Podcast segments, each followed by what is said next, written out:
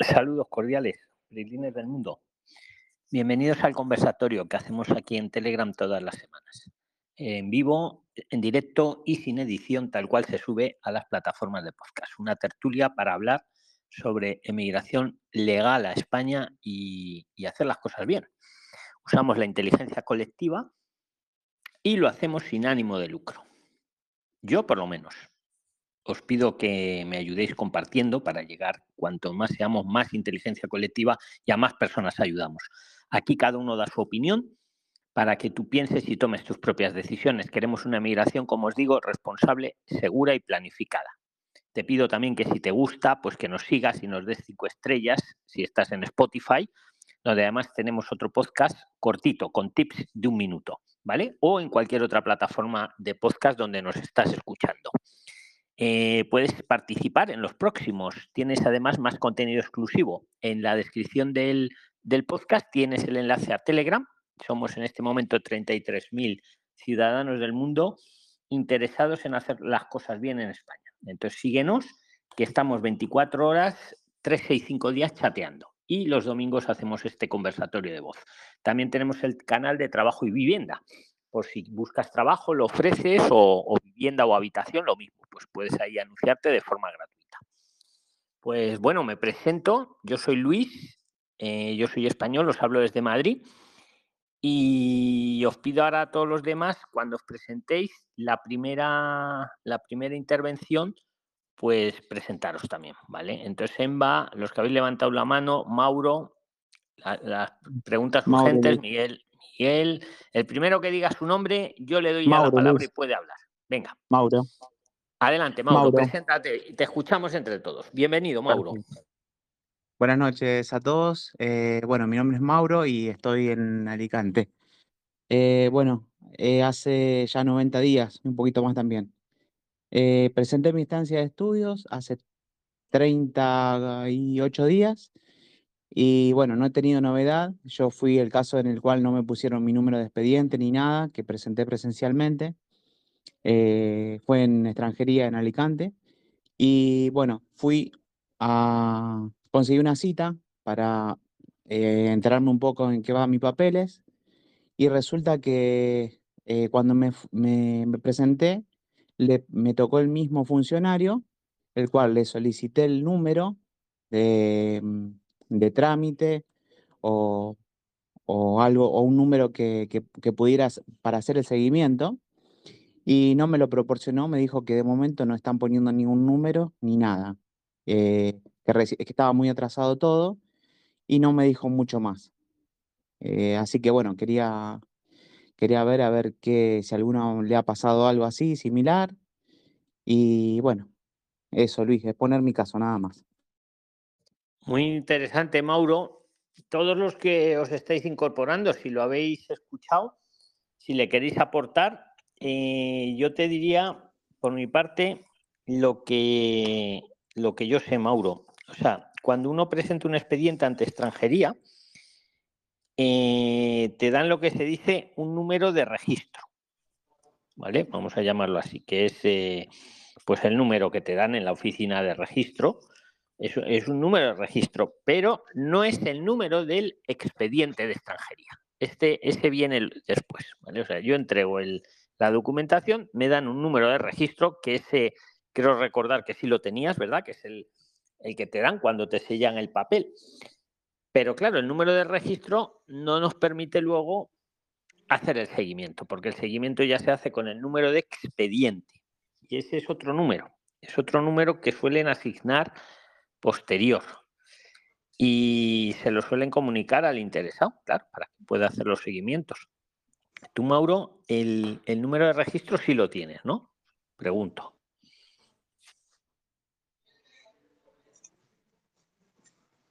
Sí, Luis, perdón. No, el número, no tengo ningún número. Solamente me han puesto un sello en la, aceptación de, digamos, de mi trámite, pero nada más, Luis. Esto yo les puse hace dos conversatorios atrás, donde estaba también este, Claudia, que, es una de las, de las que más sabe, considero yo. Y, bueno, este, no, no me han dado más que, que un sellito ni una firma ni nada. Y, y bueno, eso es lo que me está pasando, Luis. Y tampoco me llegó ningún mail. Tengo ya mi certificado digital y, nada más que eso, Luis. Pero me, preocupa que no, no, tenga un número de expediente al cual lo pueda seguir. Lo único que me dijo el funcionario que, eh, que tengo garantías de que todo va bien porque tengo la cuña, digamos, del sello en que mis trámites fueron ingresados, pero no tengo novedades aún. Vamos a ver qué te dice Mauro, qué te dice Claudia, que está precisamente en la sala. Pero yo te pregunto, ¿y en el sello que te pusieron no pone ningún número tampoco en, en ese sello? Que te dieron al, entregar la documentación. No tiene ninguna numeración, solo pone sello y ya. Eh, solamente el sello con la fecha. Y después dice eh, abajo número y no, no existe ningún número. Claro, yo en el momento que lo presenté, eh, la verdad que estaba bastante, bueno, estresado porque estaba dando mis papeles y fue algo muy rápido, donde solamente tomaron y sellaron cada uno de los papeles, pero nada más que eso, Luis. Eh, en el formulario me han sellado la, la eh, digamos, me han puesto el sello, pero nada más que eso. No hay ningún número escrito ni en boli ni, ni en nada. Y el sello no lleva tampoco una numeración correlativa ni nada. Qué cosa más extraña. ¿Puedes recordarnos, Mauro? La fecha, exacto, lleva la fecha. Pero claro, se supone que varios que presentaran ese día pues tendrían el misma, la misma fecha. Que te pregunto, Mauro, ¿puedes recordarnos para los que se acaban de incorporar en qué delegación lo presentaste? Sí, lo presenté en, en, Alicante, en, en Ebanistería, eh, que es el, digamos que sería extranjería de, correspondiente a la a Alicante. Yo estoy en Alcoy. Eh, me presenté para hacer la ESA, presenté mis documentos para realizar la ESA. Perfecto. Pues hombre, queda a ver si Claudia, qué opina ella, porque ella como ha presentado muchos, muchos expedientes, porque vamos, yo, yo tenía entendido que siempre te daban mm, no solo la fecha, que está bien en el sello, sino también un número, ojo, de registro, por lo menos de registro. Y luego ya está el de expediente. Se ve, yo interpreto que ahí lo que ahí van por la fecha, en la delegación de, Alicante que lo presentaste correcto porque sabéis que hay una delegación de extranjería en cada provincia, ¿vale? Si estás en Alcoy, pues te toca la de Alicante. Pero es curioso, ¿eh? Es curioso que, no haya un número de, de, ya no de expediente, sino de registro. Luego lo que ocurre cuando nosotros entregamos los papeles, ellos lo graban en los ordenadores y ahí es cuando se genera ya el número de, de expediente con el NIE. Si uno no tiene NIE, ahí se lo asignan también. ¿sabes?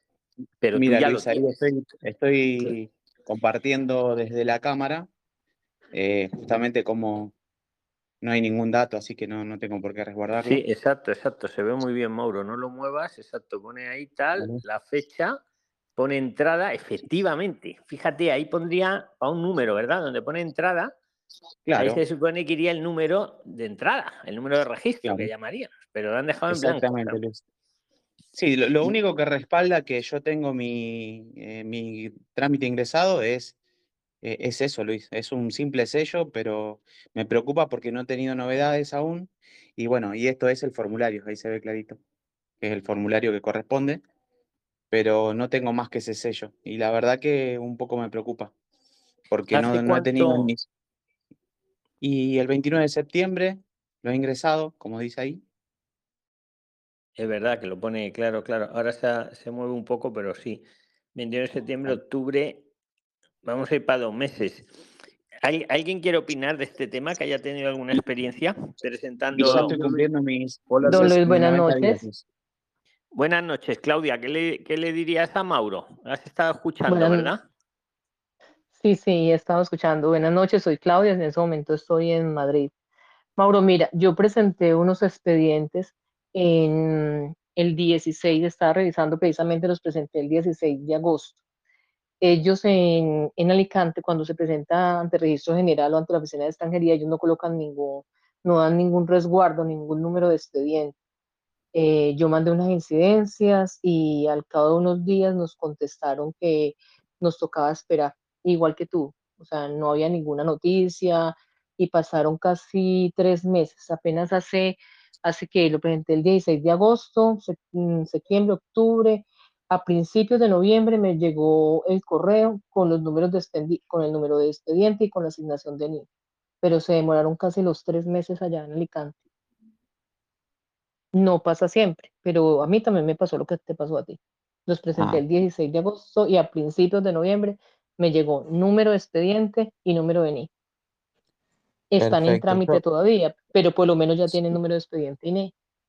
Sí, sí. Eh, y Claudia, em, ¿tú consideras que em, no, supongamos, si me niegan la, la por algún motivo, la, la estancia, eh, ya, yo ya cumplí 90, 90 días aquí de mi ingreso a España. Pero cuando ellos, cuando ellos mm, eh, graban ya el expediente que te mandan un número, después contestan y lo primero que van a hacer es requerirte si te hizo falta alguna documentación o si definitivamente alguna documentación es cerrada o no cumple como con las exigencias que ellos piden, entonces se manda una resolución no favorable. Si es un requerimiento, te van a dar 10 días para que puedas subsanar. Y si es no favorable, tú puedes ingresar un recurso de reposición explicando el motivo de por qué te lo rechazaron. Pero no es que te quedes ilegal, tú en este momento estás en espera de una respuesta administrativa. Así pasan los 90 días. Y si te llegan a rechazar por algún motivo, pues habría que mirar por qué motivo te están rechazando. ¿O es que tienes dudas de algo, de algo que presentaste o algo? No, no, no tengo dudas más que un simple documento que me ha llegado de manera, por ejemplo, los antecedentes penales me han llegado eh, de manera em, eh, virtual a mi, a mi mail, entonces yo los, los, fotocopié, los imprimí y mandé la postilla, pero en sí no tenía otra manera porque lo, lo hice de manera presencial. Entonces, no tenía manera de, de, un documento virtual eh, presentarlo de manera física. No sé si me explico, Claudia. Sí, sí, pero ellos lo máximo que van a hacer, por ejemplo, cuando pasan esas cosas con los antecedentes penales, lo que van a hacer es requerirte y te van a exigir es que presente, lo presentes de forma presencial, de que, que subsane y presente la postilla, la original pero eso ya lo puedes hacer por la rezara o lo puedes mm, responder el requerimiento por, por, por registro general o por el morbe y ya vuelves y mandas el que tenías. Pero la verdad es que no, no, no, suelen, no suelen requerir por eso, por ese tipo de trámites no suelen requerir. Por eso es que es tan importante a veces conseguir el, el, certificado digital. Es que a veces es muy, muy importante. Sí. O hacerlo a través de Por una recomendación, bueno, eh, vuestra, he hecho mi certificado digital, mi NIE, y bueno, con eso no, he tenido ningún tipo de inconveniente. Eh, pude hacer mi certificado digital, ya tengo mi número de NIE, pero bueno, eh, tuve unos conocidos aquí que han obtenido una respuesta muy rápida, eh, en tan solo 20 días, 25 días, y bueno, lo mío se demoró mucho más. Pero bueno, si, si me dices que Claudia, como tú lo dices, no suele demorar y no entregan número de, eh, sellado, en el, eh, digamos, en el sello, bueno, me quedaría un poco tranquilo. Igualmente, como, como Luis dice, tengo mi, mi, formulario sellado y, bueno, eso me da algún tipo de, seguridad también. Sí, claro, estás en espera una respuesta administrativa. Exacto, es lo que iba a decir Claudia, que no estás irregular, estás a espera de respuesta de la administración. Yo tengo dos preguntas. Tengo una para Mauro y otra para Claudia. Para Mauro le preguntaría cómo logró verificar su identidad, eh, porque eh, ha podido sacar el, NIE y el certificado digital. Bueno, y también le preguntaría cómo consiguió el NIE para que todos aprendan y cómo verificó su identidad, que sabemos que en algunos sitios son pijoteros, en otros no. Y a Claudia le preguntaría que cuando notifican, por ejemplo, en el caso de Mauro, cómo se va, bueno, cuando requieren, bueno, incluso cuando notifican, cómo será la, el, requerimiento. Dios no lo quiera que lo haya. Pero si hubiera un requerimiento, una notificación, ¿cómo, ¿cómo sería? Suponiendo, ojo, suponiendo que no tiene que no tiene certificado digital, porque Mauro lo tiene. para un caso que lo eh tenga y para un caso que no lo tenga. Venga, las dos preguntas para los dos. Os escuchamos. Te escucho, Claudia. A mí me interesa más la respuesta de... A ver, cuando no se tiene, cuando se tiene certificado digital, entonces que es muy fácil. Uno entra, lo puede hacer por cuando es un requerimiento. Cuando es un requerimiento, o sea, que le piden subsanar algún documento, entonces uno lo puede hacer por la plataforma Mercurio, eh, anexando documentos al expediente. Se le permite anexar esos documentos cuando es requerimiento. Eh, y cuando no tengo, dime. Eso, te iba a decir eso. Cuando, y cuando no lo tiene, cuando no lo tiene, mira, de acuerdo a la... es, que, o sea, te pongo la situación difícil para que todos los prilines. Vamos a resumir para los despistados. Para los despistados, un resumen muy rápido hago. Mauro, por ejemplo, tiene certificado digital, ahora nos explica cómo lo ha conseguido. Es lo que tiene que estar pendiente de su, de su, tú me corriges, Claudia, de su buzón electrónico, su DEJU, DEJU, como le llamen, ¿no? Carpeta ciudadana, es lo mismo tiene que estar pendiente si le llega una notificación, ¿verdad? En el mail, ¿verdad? Eh, sí, te suelen mandar también al email cuando te, espera, cuando te depositan algo, te suelen avisar al email o incluso al móvil si tú en tu configuración de buzón ciudadano lo has puesto. Y también te digo, si no lo has puesto, no, no te avisan al, al email o al móvil. Mm, a mí sí me llegan al email o al móvil, Claudia, pero lo tengo configurado así. Hay una opción ¿Quiere que le mandemos un SMS, un correo electrónico cuando tenga usted alguna nueva notificación? Le pones la crucecita y te llega. Lo que pasa que también os digo una cosa, esa notificación, Mauro, muchas veces va al spam. ¿Vale? Yo tengo la costumbre, yo tengo una costumbre, cada siete días me paso por mi carpeta ciudadana a ver si hay algo. Porque sabéis que las notificaciones caducan, caducan a los diez días. No, sé si hago, no sé si hago bien. Yo, Claudia, reviso eh, todos los días. A diario reviso mi mail para ver si me llega algún tipo de notificación. No sé si es así, Claudia. Sí, pero mm, Luis, tienes razón. O sea, yo lo que pensé que tú me estabas hablando de la, la, resolución como tal. Pero cuando uno tiene activado los mensajes de texto en el celular o tiene eh, el correo electrónico, lo que hace extranjería es que manda una notificación electrónica al correo electrónico o al, o al celular. Entonces uno lo que hace es, para poder descargar la resolución, entonces debe entrar a la carpeta de Dejusara con el certificado digital y ahí es donde la descarga. O sea, me, yo voy a poder, eh, cuando me mande una, supongamos que me requieren algo, me van a enviar un mail notificándome que extranjería me, me está requiriendo algo, por ejemplo. Y desde la, eh, con el certificado digital, como ya lo tengo activado, ahí lo voy a poder leer. ¿Es así, Claudia? Es así, te llega una, dice notificación electrónica. O sea, te llega el correo electrónico y dice notificación electrónica. Y cuando te llegue la notificación electrónica, entras a una carpeta que se llama Deju Sara. Y ahí la puedes descargar directamente. Eso es, eso es todo, es un enlace que va automáticamente, ¿verdad? Sí, sí, igual en la, ah, cuando te llega el email, te llega el enlace. Ah, y eso es cuando tenemos certificado. Y eso es cuando tenemos certificado digital, por eso es muy importante. Ahora, vamos a ver si, y la otra espera, esperar, esperar los dos. Ahora vamos a ver sin certificado digital, pero antes os voy a hacer una. Yo no lo, yo no lo haría así, Mauro. Yo no lo haría así porque yo no me fío. Los SMS pueden fallar, los, los, los emails pueden fallar o se van al spam, al correo no deseado. Yo tengo una costumbre muy simple. Me tengo grabada la URL de la de la de Deju, del buzón electrónico. Y si tú, por ejemplo, estás así un poco entras todos los días en Deju, en un momentito, tarda menos que abrir el email. Porque si te han depositado algo en Deju, ahí lo vas a tener. Aparte, te van a mandar la notificación al, correo o al SMS. si los certificados digitales, ¿verdad? Claro, claro, siempre con certificado digital. La, extensión de Chrome que he hecho yo, ¿verdad?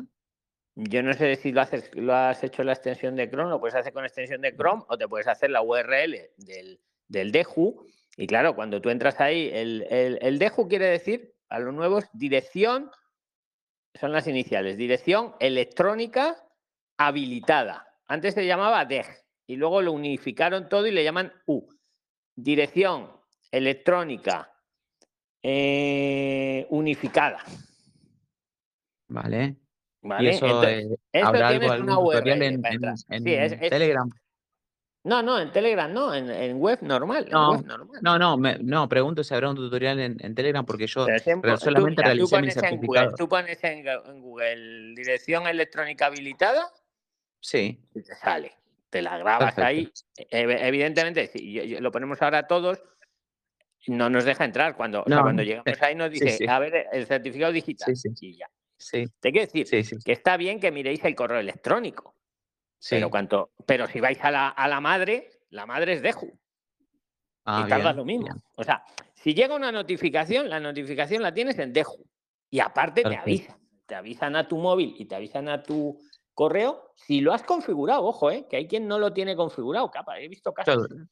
Por eso lo, tengo desde el ordenador. Para ir a la fija, para ir a la fija, vais directo a Deju.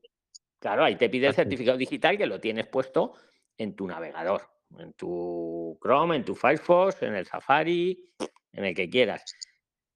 Personalmente, yo lo miraría mínimo, mínimo cada siete días, porque las notificaciones caducan a los diez días. Así ya nunca os va a Pero si estás muy nervioso, míralo cada día, porque no se tarda más que dos minutos, vamos, es como abrir un email. O sea, te, grabas la URL en favoritos, en tus favoritos, y, vamos, hasta desde el móvil puedes verlo.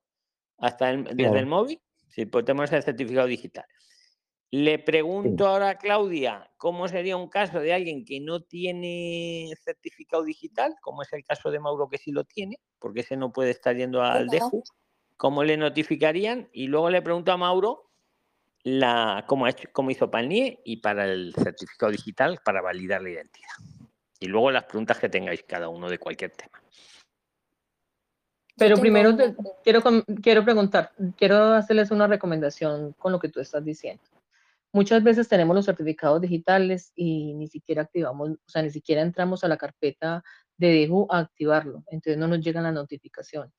Hay que tener muy claro que si tenemos el certificado digital y podemos utilizar esta herramienta que es excelente, debemos entrar a la carpeta ciudadana a usar apenas lo tengamos, porque hay que configurarla. Ella cuando tú ingresas por primera vez con tu certificado digital, inmediatamente te pide el correo electrónico y te pide el número de teléfono precisamente para que se activen las notificaciones. estamos de acuerdo, ¿no, Claudia? Eh, eh, estamos de acuerdo, entonces, es lo que, le, lo que estamos diciendo. Pues yo para ir a la fija, como no sé si lo han configurado o no, ir directo a Dejo. Ah, ah. ¿Cómo lo buscan, Claudia? ¿Cómo lo pueden buscar en Google para encontrar la, ¿Así? la web? Así lo encuentran de Usara, o sea, ni siquiera pues dirección, colocan en Chrome de Usara y ahí les aparece. La primera opción que tienen ahí entra. Es muy sencillo. Venga. Bien. Si no eso, en cuanto a, eso en cuanto a las personas que tienen certificado digital. Las que no tienen certificado digital, entonces lo que hace extranjería es que les mandan una notificación postal. Que dice notificación postal. Yo tengo una duda sobre eso. Entonces, pues mete la cuchara, venga, mete la cuchara, pero oh, espera, espera. Ah, ah, bueno, que acabe Claudia la explicación y luego metes la cuchara. Venga. ¿No? Ya. Cuando llega, cuando llega notificación postal, quiere decir que nos va a llegar la resolución a nuestro domicilio físico que pusimos eh, cuando ingresamos la estancia de estudio en el formulario. Ahí es donde nos dicen que vamos a necesitar. Y en el momento que nosotros recibamos esa, esa resolución física, ahí empiezan a contar los 10 días para cumplir con, esta, para cumplir con este requerimiento. Entonces, ahí, hasta, que no, hasta que no firmamos la, la, la notificación, hasta que nos la, no nos la da el, el cartero, no empieza a contar el, el, tiempo, ¿verdad, Claudia? No, no, solamente hasta que la recibimos físicamente. Y en el caso, en el caso de Mauro, que sí tiene buzón electrónico, por llamarlo. Desde, el eh, momento que entra a la resolución, desde el momento que, lo, que, lo, que abre la resolución. O sea, cuando él descarga la resolución, él debe aceptarla o después de 10 días. Exacto. Cuidado, Mauro, que si lo dejan ahí 10 días y no lo abrís, también cuenta el tiempo. Sí. Ah, perfecto. Yo tengo una, yo tengo una. Y cuando se, Espera que acabe la explicación, Claudia, y ahora metéis cuchara y venga. Cuando llega la notificación, ahí no llega el requerimiento. El requerimiento pues se cumple con lo que nos estén pidiendo, puede ser, por ejemplo, como Mauro los, los antecedentes penales apostillados, entonces se debe hacer una carta remitida a extranjería con el número de expediente, en la carta de especificar el número de expediente eh, y la oficina de extranjería donde va. Entonces se puede hacer a través de Orbe, se puede hacer a través del registro general y a o a través del registro general. ¿Y también de manera presencial lo podría hacer, Claudia? Por eso. Por ejemplo, para asegurarme más aún. Por eso, mm, se debe hacer. Eh, más, o sea, se puede hacer por Orbe o por registro general las personas que no tienen este certificado digital. Pero la forma más segura de hacerla es por certificado digital. O sea, es más segura, la más rápida, es, es todo. Bien, bien, Claudia. Me quedó claro. ¿Puedo consultar? Muchas gracias. A ver, ¿quién quería meter cuchara de esto? Yo vi, yo vi. Yo vi Preséntate brevemente, yo vi la primera intervención siempre presentaros, ¿vale? Venga. Sí, un, un saludo eh, cordial desde Chile, desde Viña del Mar. Eh, cuento mi, mi, situación que es muy similar a, a la de Mauro, porque yo eh, en el 2018, en septiembre del 2018, ingresé un escrito a la Delegación de Gobierno de Madrid. El, documento tiene, es un, título bastante largo, lo redactó mi, abogada. Eh, en, resumen, es, es una solicitud de mantenimiento a título personal del derecho de residencia eh, en relación con el titular del derecho de residencia. Es decir, yo estuve casada con un comunitario eh, y, en el, y en enero del 2019 se dictó la, la sentencia, eh, bueno, fue, fue por violencia doméstica, por violencia de género. Entonces, en, en, septiembre del 2018 yo ingresé esta solicitud porque yo ya estaba en casa de acogida y pasé por todo el proceso pero tuve que esperar hasta enero del 2019 la, sentencia eh, donde a él se le condenaba. Eh, tuve mi orden de protección, etc. Eh, y por razones de salud de mi madre, yo me tuve que venir, porque estaba muy grave, me tuve que venir a verla en marzo del 2019. Entonces, yo dejé el trámite del 2018 este documento que les digo que presenté a la, a la delegación de gobierno de Madrid, con el sello que dice acá el compañero Mauro, eh, donde me pusieron un, como un ticket, un, perdón, un sticker eh, con una serie de numeración, pero no es un registro de expediente. Yo al encontrarme luego con la situación de la pandemia, se me hizo aún más difícil volver a Madrid y obviamente eh, lo, que son los recursos económicos merman y me ha sido imposible eh, regresar. El tema es que yo quisiera saber en qué situación me habré quedado con respecto a, este, a esta notificación que Claudia dice, ¿no es cierto? Eh, que mientras uno no la, o fue Luis quien dice que si yo no la recibo, no firmo, es como que no se da curso a ella, ¿no? Así lo bueno, Bueno, no, no, hay no, no, no, no, eh, tampoco. Eh, no. Espera, Claudia, espera, espera, ahora le dices, pero yo ahí veo, o sea, si la notificación es electrónica y no lo abrimos en 10 días, será no, no fue electrónica. Claro, claro. Espera. Si, si, fuera electrónica y no lo, es, que me interesa cubrir todos los escenarios para que todos aprendan. Eh, si fuera electrónica y en 10 días no lo abrimos, es como si lo hemos abierto. Ahora, la gran pregunta, si es física, y, no nos la dan porque a lo mejor hemos cambiado de domicilio.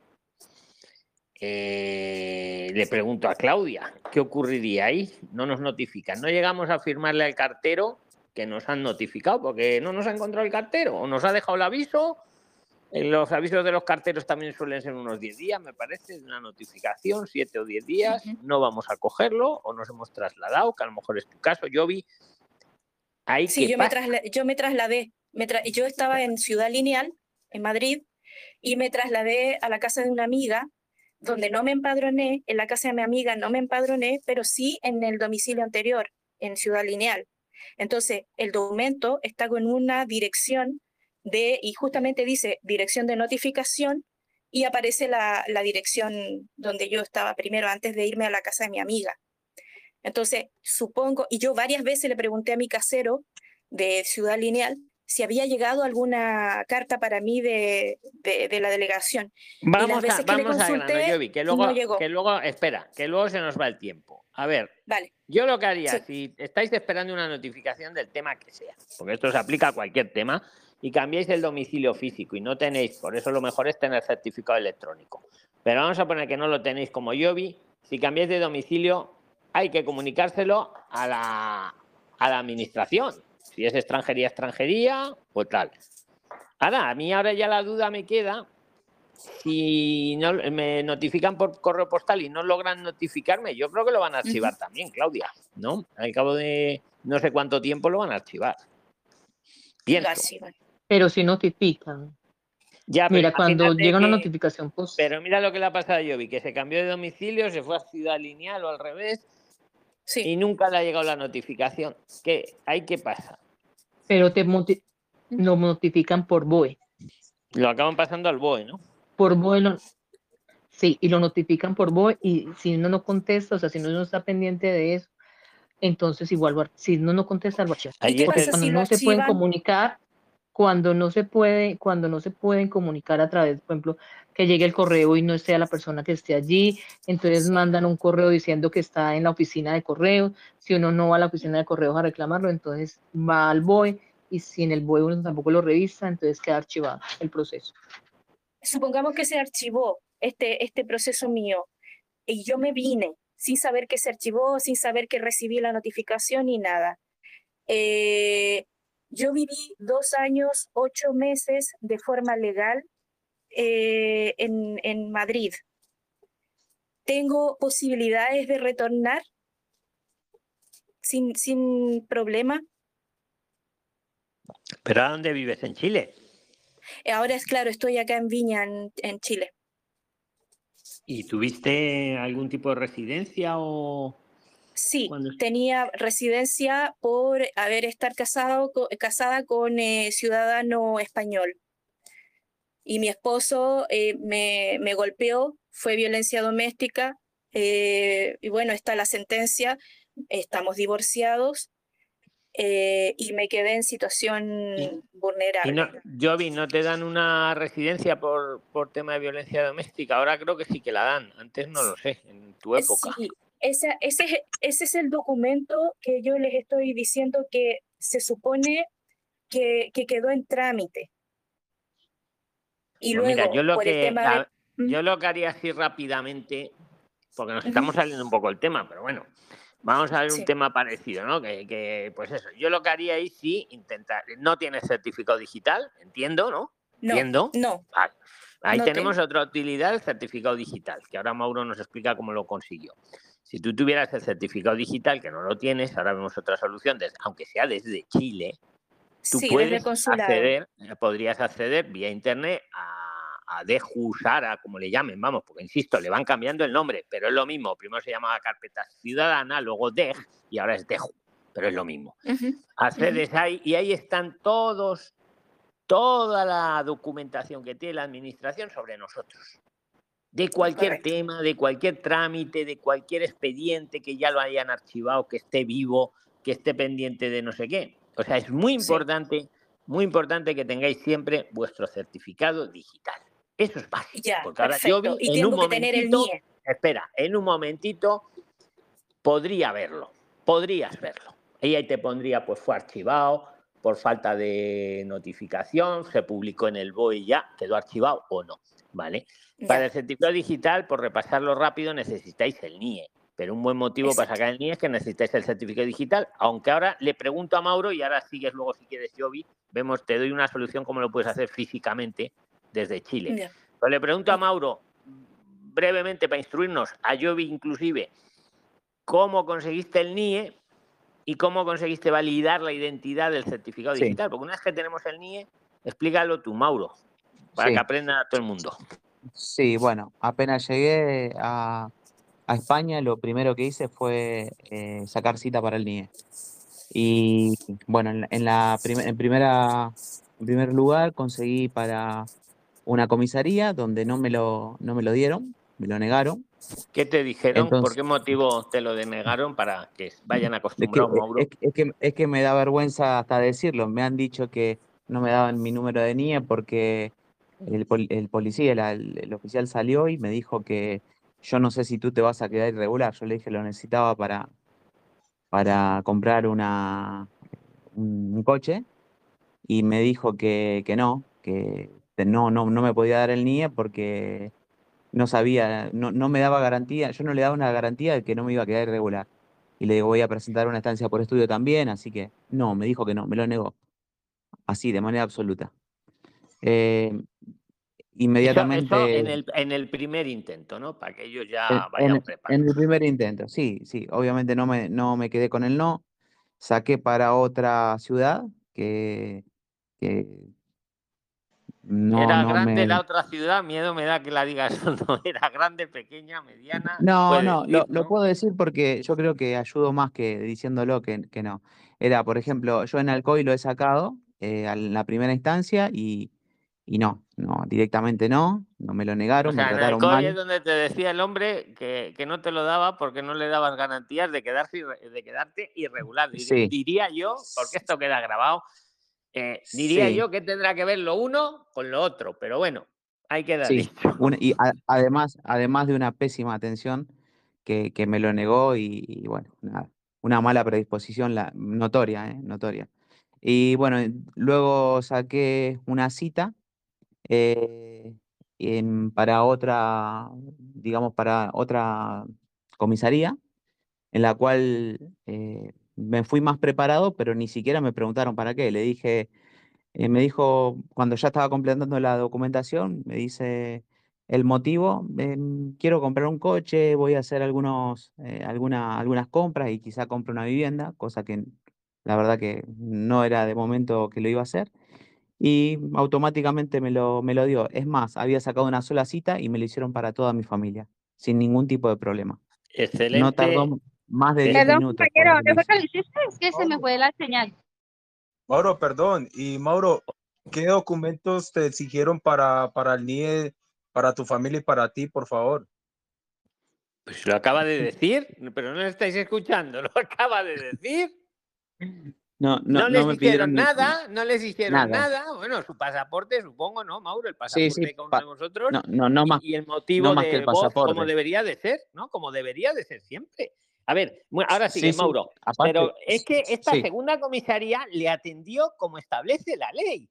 Cualquier motivo socioeconómico que tenga usted con España le da derecho a usted a tener un NIE, independientemente que luego vaya a hacer usted lo que quiera. Y el motivo socioeconómico no es esa mala praxis que me lo tiene usted que demostrar. No, mire, si yo le digo que necesito un NIE porque me voy a comprar un coche, pues te tienen que dar el NIE. Y yo no sé por qué algunos, no, tráigame el, papel del vendedor que se quiere usted comprar. Se han vuelto ahí tipo consulado, cuando esto no es ningún consulado. Esta segunda comisaría te atendió muy bien. Te atendió muy bien, Mauro. Sí, sí, sí, me atendió bien y e incluso si quería comprar, en ese momento cuando saqué la cita para comprar un coche, si quiero luego de tener mi NIE, cambio de opinión y no me, no me compro ningún coche, que no es, que que no está nada mal si decido no comprarlo. Delito, ni habrías hecho nada malo, porque el NIE es un número de identificación y es para toda la vida. Tanto si te compras el coche como si no te lo compras, como si te lo has pedido para sacar el coche, para comprar el coche y luego para otras cosas es el mismo número. Yo no sé. Y, la, comisaría fue la, la, de Benidorm, lo comento porque sé que va a ayudar.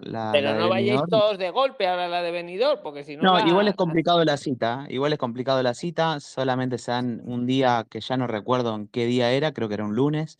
Solamente se dan la cita muy temprano. Y bueno, me costó un poquito, pero lo, lo, lo conseguí. Y igualmente yo me acerqué antes y le dije que, estaba complicado el tema de la cita, le comenté todo. Y en esa misma comisaría, cuando yo ingresé a España, porque yo entré por Francia, fue la única comisaría que me quiso sellar el pasaporte. Y, bueno, fíjate. O, sea, muy buena predisposición. Una joya de comisaría, por favor. Así tenían que ser todas. Mira, le sellaron, que esa es otra, que no te sellan el registro de entrada. Entras por Francia, entras por Italia y vas, a, vas incluso a Barajas a que te sellen y no te lo sellan no te dan el registro. Y que fui al COI también, que fui al COI también, Luis, y también me, de primera entrada. ¿Qué te decían en el COI? Ya por, ya por curiosidad con el registro, ¿qué te decían? Que, saque una cita, obviamente.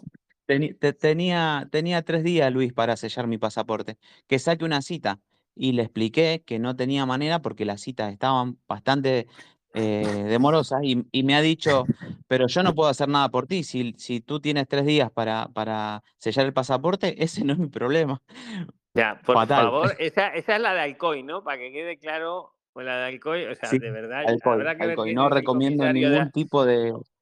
Sí, sí, sí. Pero hay No recomiendo ningún tipo de trámite. Claro, la de Alcoy, mientras no Y cambien bueno, de y- comisario, ¿no?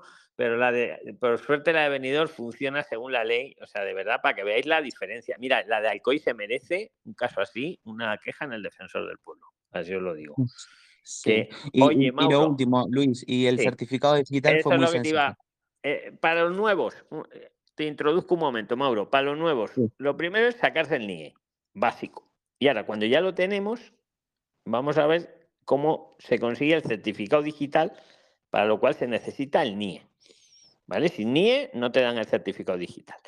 Y, Sí. y ya con el certificado digital, que ahora dice Mauro cómo lo consiguió él, es como podéis ver todas las notificaciones, presentar eh, documentos, recibir notificaciones desde Internet, desde Chile, de donde esté cada uno.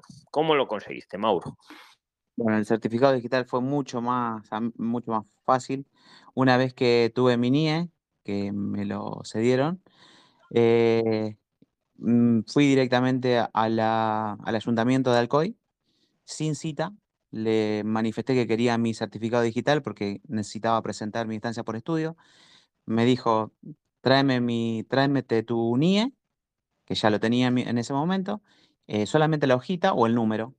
eh, cualquiera, solamente necesitaban el número y el pasaporte. Y no, en 10 minutos me lo hizo, me lo hizo. Así que Excelente, excelente no testimonio. no hubo Y de, de- de muy buena voluntad en el ayuntamiento de Alcoy en este caso.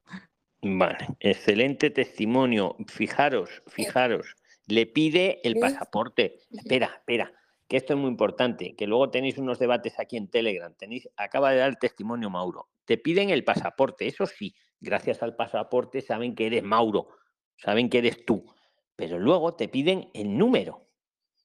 No te piden el TIE, ni siquiera, como acaba de relatar Mauro, te piden el papel, con que les digas el número de NIE con que se lo digas de voz, con que le enseñes el email, que lo tienes ahí, el que te ha mandado la policía con el NIE. Lo único que necesitan es el número, nada más. Es cierto que hay algunos sitios que, que son pijoteros, no son como en el ayuntamiento de Alcoy, que, que nos da testimonio Mauro que ahí atienden bien.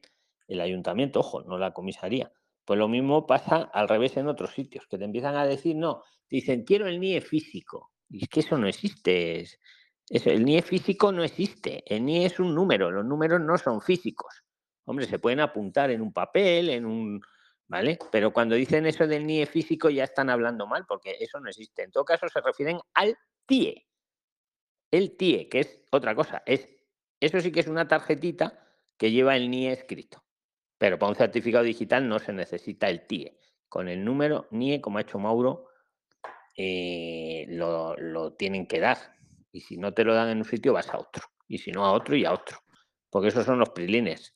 No se quedan con el no. Mauro, gracias a Dios, ahora puede hacer el seguimiento. Pendiente de Deju. Mau- Mauro. ¿Cómo lo vas a hacer? ¿Cómo vas a, ver Deju ahora? Venga, vamos a hacer el examen.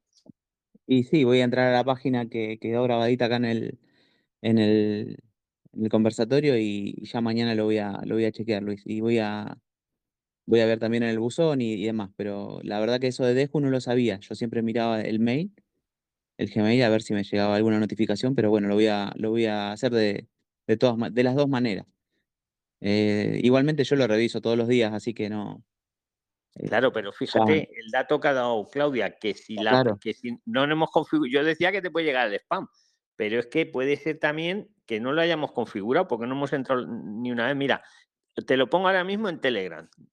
Ah, eh, vale. Es, lo que decía Claudia. Mira, lo he puesto en Google y en, en un momento ha salido. Te lo pego ahora mismo, es muy fácil. Mira, te lo acabo de pegar. Ah, En perfecto, Telegram lo tienes. deju.resara.es. Eso te lo guardas en favoritos y coges Sí. la costumbre todos los días de entrar ahí.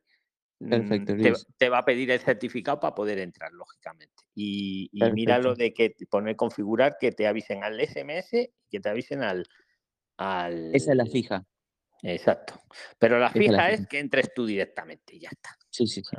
Perfecto, Luis.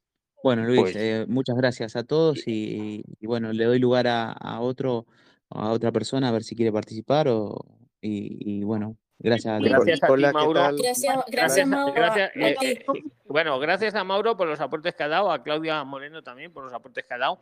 Estaba Jovi con la palabra. Sí. Eh, espera, espera, espera. No vamos a Algo cortito. Estaba Jovi, vamos a dejar que. Jovi acabe y luego ya Sí. vamos para más temas, ¿vale? Vale, eh, Luis, es que tenía una pregunta conforme a lo de la estancia de estudios, algo muy breve. A ver si me, me das cinco minutos. Yo le cedo mi lugar a Ah, Luis. hazla. Pues venga, Vale. eh, que quiera. Vale. Luz, por favor, me tengan en cuenta. Vale, muchas gracias. Vale, es que el lunes, pues, he recibido la notificación que me aprueban la estancia de estudios, ¿cierto? Y me dicen que tengo un mes para poder tramitar el TIE. Pero he estado mirando el tema de las citas y me han dicho que, pues, no, no hay citas Espera, todavía antes de que sigas, Carlos, antes de que Sí. sigas, un, un- un pausa. Ah. Estar todos pendientes de la pregunta que está haciendo ahora mismo Carlos, porque luego el que le responda, aunque sea mínimamente, como siempre os digo, no hay que ser gurú, es el que luego tiene la palabra para el tema que quiera. ¿Vale? Continúa con la pregunta, Carlos. Vale, muchas gracias. Bueno, hace poco recibí la aprobación eh, favorable para la estancia de estudios. Me dicen que ahora debo tramitar el TIE, aunque me quedan eh, solamente tres meses porque yo lo tramité en marzo de este año y pues hasta ahora fue aprobado después de un recurso de reposición que pues tuve que presentar. Me lo aprobaron, ahora sí. eh, mi pregunta es, ¿cómo hago para poder sacar el TIE? Y en el caso de renovación, eh, si me solicitan los mismos requisitos o documentos que presenté al inicio de- del proceso para solicitar la estancia de estudios. Antes de que te responda alguien, te pregunto una cosa, Carlos. Eh, o sea, ¿vas a Sí, hacer una renovación de la estancia o vas a modificar a residencia y trabajo ya de una? Bueno, la idea es renovar a residencia y trabajo. Modificar, quieres decir, ¿no? O sea, si nos vamos de estancia a residencia y trabajo, se llama modificar. Modificamos la. Claro, si seguimos estudiando, se llama renovar. Renovamos el estudio. Ah, Eh, ok. Igualmente, pues quería, digamos, para que tengas un poco más de contexto, yo ingresé a, a España en febrero. En marzo hice la solicitud para la estancia de estudios. Luego del proceso, hasta ahora me aprueban mi estancia de estudios, que termino pues con los estudios ahorita en el mes de febrero, marzo aproximadamente del, del siguiente año. Entonces, pues no sé cómo tramitar el TIE y lo que acabas de decir efectivamente, para hacer la modificación a residencia de estudio y trabajo, pues no sabía que, que se podría, la verdad. Entonces, pues aprovecho la observación que, que me das para ver si me puedes ayudar con, Te con el aclaro, tema. sí, no, te, te ayudamos entre todos, pero te aclaro una cosa de esto. Se Sí. puede modificar, si podéis modificar siempre que hayáis superado el, el estudio con aprovechamiento. Eh, es el caso, ¿no? Porque ¿qué estás estudiando, Carlos? Eh, técnico de chapa y pintura. Vale, pues eso, cuando lo superes, cuando te titules, te diplomes, ahí es cuando ya puedes modificar a residencia y trabajo. O, o renovar otro más estudio. Pero yo creo que lo suyo es modificar, ¿no? Porque al final hemos venido para, para trabajar. Luego, si uno quiere estudiar, también puede estudiar, pero ya no depende de ello su situación migratoria. Pero el, el punto importante es haberlo superado el curso independientemente de lo que haya durado. ¿Vale? Es lo que te piden para, para la modificación. ¿Quién le quiere responder? ¿Qué le piden para hacer la modificación a Carlos? De todos los que estáis en la sala. ¿Quién lo sabe? Yo puedo meter la, la cuchara, si me lo permiten. Métela, Gerson, métela. Bueno, eh, buenas noches. Yo estoy en la misma situación tuya, bueno, estuve. eh, lo, lo primero que tienes que tener en cuenta es para hacer la modificación, es lo que dice Luis, si tu curso, el tiempo, si ya lo has terminado, la puedes presentar y pues hay dos caminos para la modificación. Está la modificación por cuenta propia y por cuenta ajena. La de cuenta ajena tienes que tener pues un contrato, presentarlo con tu aprobado de, de estudios, te van a pedirle el pasaporte, el aprobado de estudios, eh, en, eh, pues el, diploma, eh, también una carta donde diga pues todo lo que has estudiado, las, las materias que has pasado Y bueno, eso lo presentas en, pues depende la, la delegación. En el caso mío de, de Cataluña es sobre la MOD 03A. Y si no, lo puedes hacer un proyecto de negocios en el cual pues eh, hay unos requisitos. Te recomiendo que te asesores bien con, con Max o con Claudia, que son las personas que saben bastante del tema. Esos requisitos los debes cumplir eh, y lo mismo, pasaporte, el proyecto. Ah, bueno, primero tienes que presentar el proyecto ante la ATA, que es la, la, la, Asociación de Autónomos. Ellos te lo aprueban y luego presentar la documentación que, que presentaste con ellos a, a tu delegación. Ya eso cuando hayas terminado el puesto estudio. Excelente explicación, Jason. Yo no tengo nada que añadir. No sé si alguien quiere añadir algo a la explicación de Jason. Ahora te he apuntado para que pongas cualquier tema en la mesa. Pero vamos, yo me allano. Mm, Carlos, ¿tienes alguna duda de lo que ha explicado Gerson o alguien más quiere aportarte? Vale, eh, no, no tengo ningún problema con eso, pero bueno, no sabía lo del tema de, eh, culminación de, los estudios. Dado el caso claro, que para modificar hay que culminar el estudio. Por eso siempre decimos, ojo con lo que yo cuando entra uno en Telegram y dice, quiero, yo qué sé, quiero hacer cualquier curso, para hacer una estancia. No, cualquier curso no. Algo que podamos culminar. Si no culminamos, quedamos atrapados. Claro que sí. Claro, eso es muy importante, ¿vale? Siempre hay que, hay que algo que vayamos a culminar. Luego puede ser más culminar, menos largo. Culminar eh, eh, también es tener la práctica hecha. Sí, lo que pida el cada curso en cuestión. Los cursos ya son cada cual, digamos, tiene sus características, pero mm, culminar quiere decir, según te dice más o menos la ley de memoria, que hayas obtenido la titulación, la, la diplomatura. ¿Vale? Eh, generalmente te van a pedir las prácticas, generalmente, ¿vale? Pero lo importante es titularse, diplomarse, obtener el ¿Y los diplomas provisorios? Para meter la modificación suele valer el diploma provisorio, sí. Lo que podría pasar que luego te repidieran con el, con el definitivo,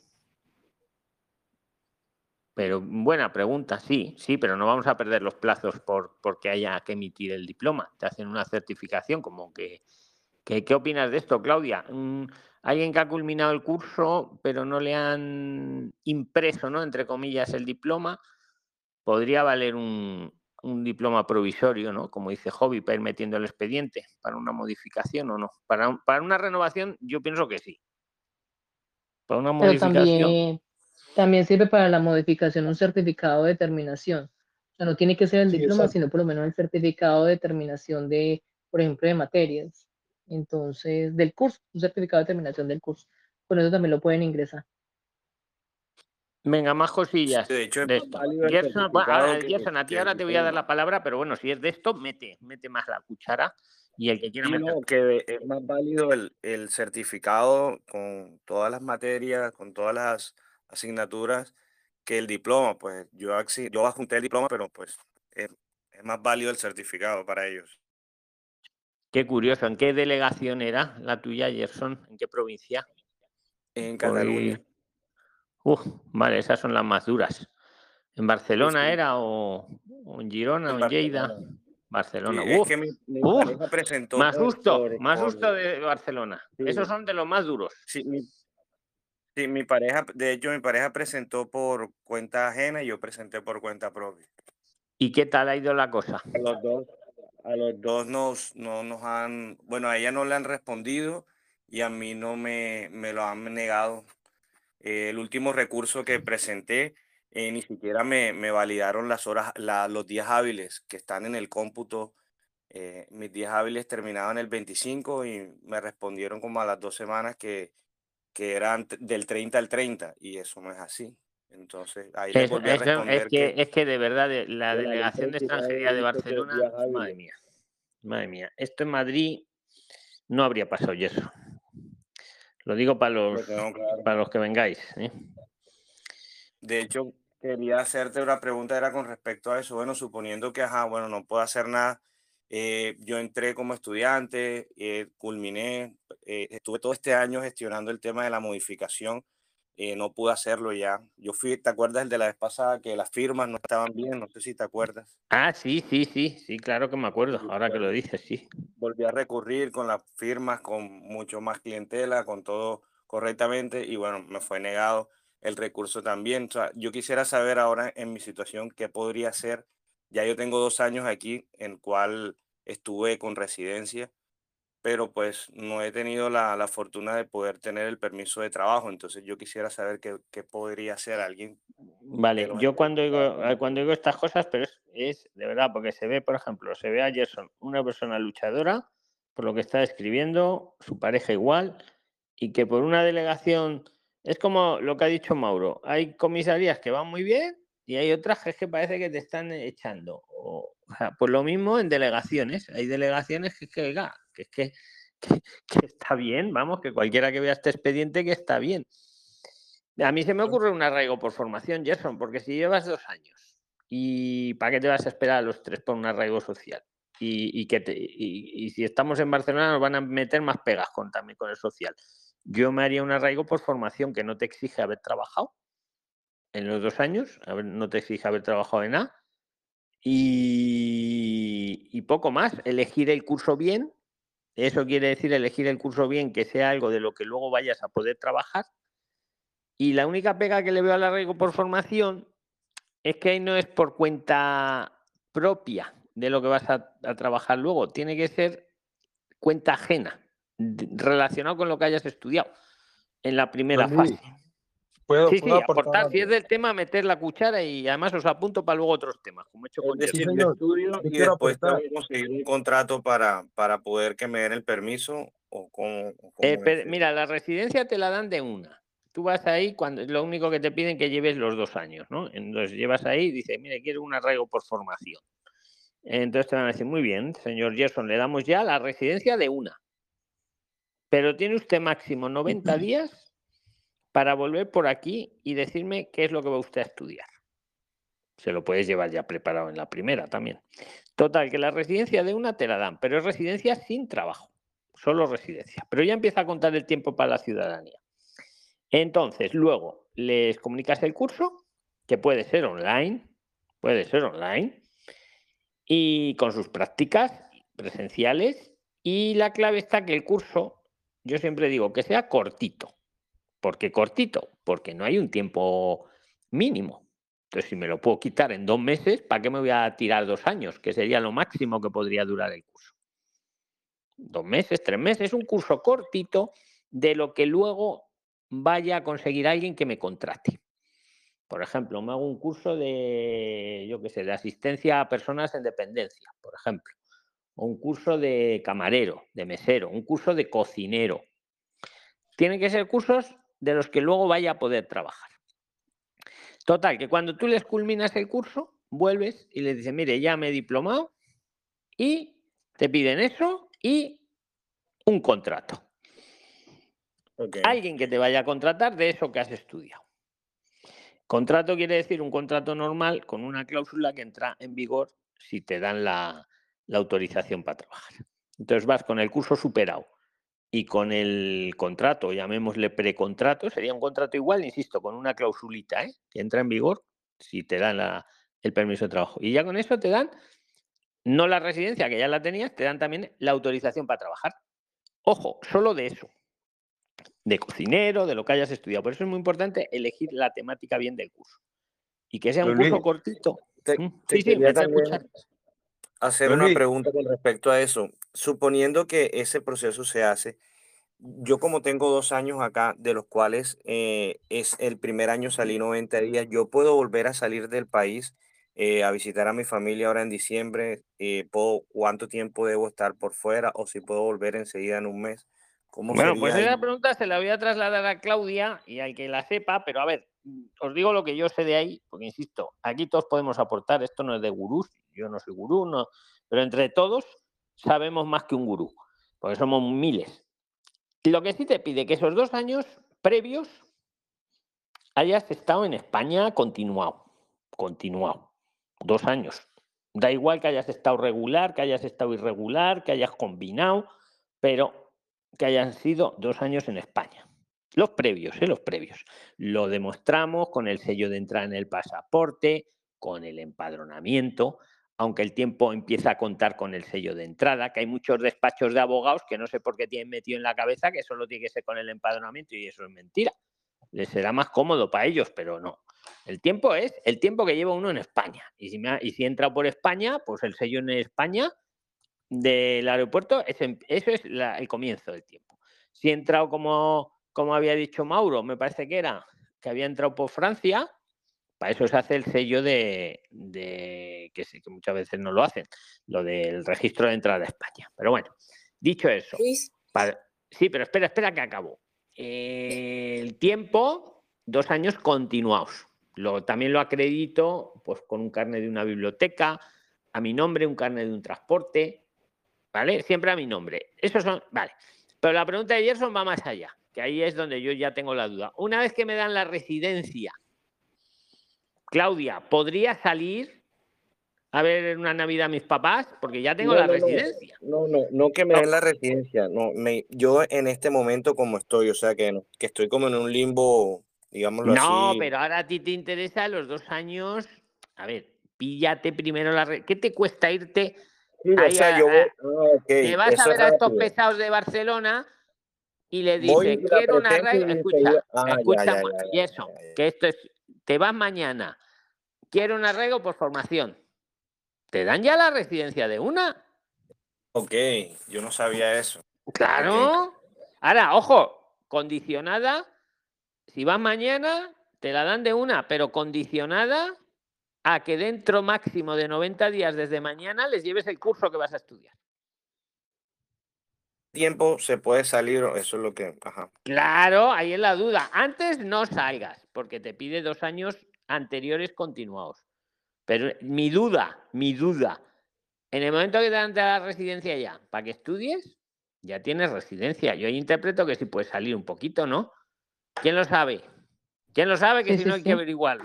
Claudia, podría salir una vez que le den la residencia para estudiar, ¿no? No le han dado todavía el permiso de trabajo, pero ya le han dado la residencia para el arraigo por formación para que vaya estudiando Gerson. ¿Podría ir en Navidad a ver a sus padres o no? ¿Qué opinas? Si, tiene, si tiene la residencia, sí. Pero si tiene residencia, sí, claro, ya es residente, ya puede salir del país. Eh, pues mira, hemos, acabamos de aprender. Pero una cosa. Okay. venga, Hobby, te toca, Hobby, venga. Sí, es que el, el tema, el tema de que la, la, ¿no es cierto?, se queda vulnerable, en este caso la extranjera, eh, por un tema de, de, violencia doméstica o de género. Eh, por ejemplo, yo, similar mi caso a Gerson... Hobby, se me había olvidado tu caso. Como no tenía certificado digital, hemos aprendido lo importante que es el certificado digital, hemos aprendido cómo sacarlo, Mauro lo ha explicado.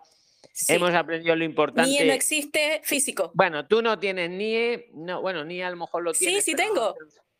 Joder, pues sácate, pues vete al consulado y sácate un certificado. Sí. Sí, pues ya eh, está. yo acá en mi ciudad, ya, no en te mi ciudad tengo... solución, ya, ya tienes la solución, te vas al consulado y sacas un... Ya. Y una vez que tienes, escucha, te vas al consulado con tu NIE, con tu pasaporte. Eh, en Chile está regular, ¿no? Allí está regular. Te vas al consulado. soy chilena, sí. Pero escúchame, le vas allí y le dices, oiga, quiero, quiero sacarme el certificado digital. Bueno, te lo primero te vas a la web, te sacas el código en la web, en la FMNT esta, lo tienes en Telegram, y con ese numerito, con tu pasaporte y con tu NIE, que hemos dicho que el NIE puede ser escrito, vamos, que no necesitan nada más. Que validas la identidad. Te vas al consulado a validar la identidad para el certificado digital. Te validan la identidad y ya tienes tu certificado digital. Te lo mandan el email. Cuando eso te metes en el enlace que acabamos de poner en Telegram, deju.redzara.es, ahí te pide el certificado digital y ahí tienes todo, todo, todo. O sea, es que esto no solo sirve para para yo qué sé, para ver cómo va mi estancia. Sirve para todo.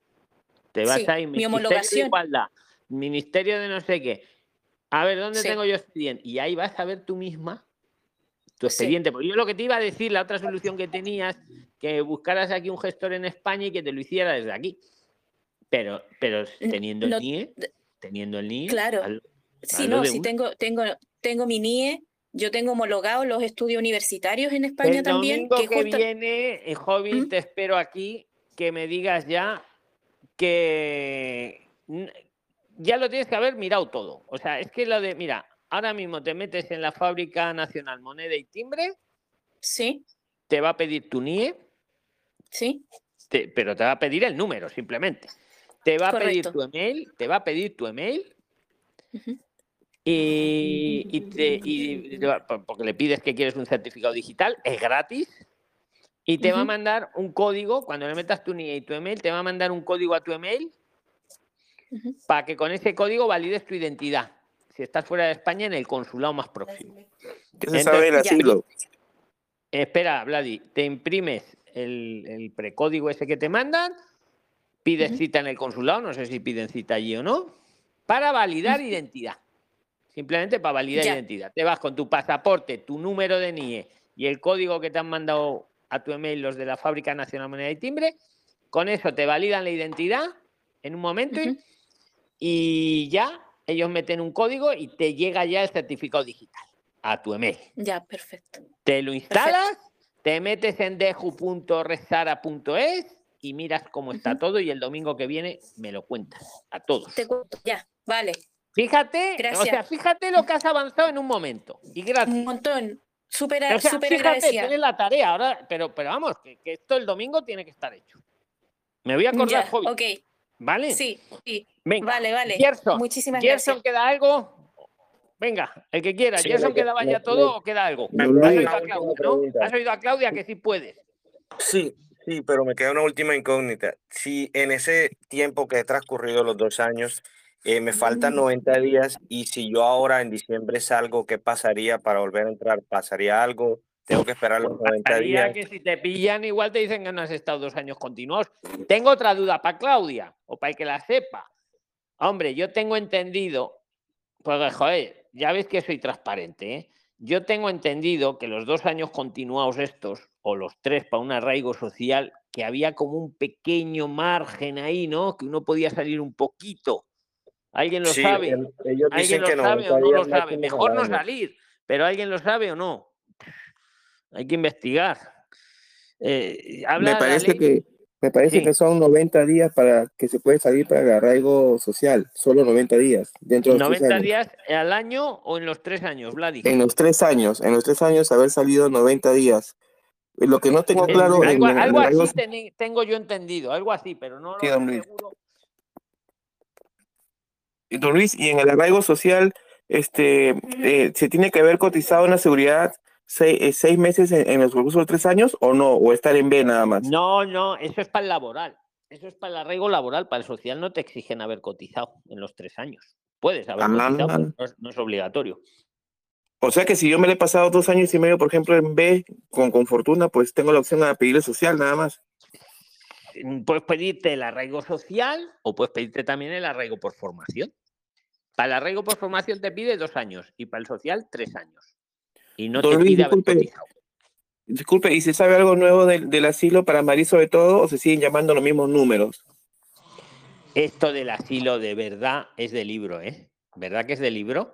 O sea, o sea, primero estaban con las citas y lo solucionan poniendo unos números que no los cogen.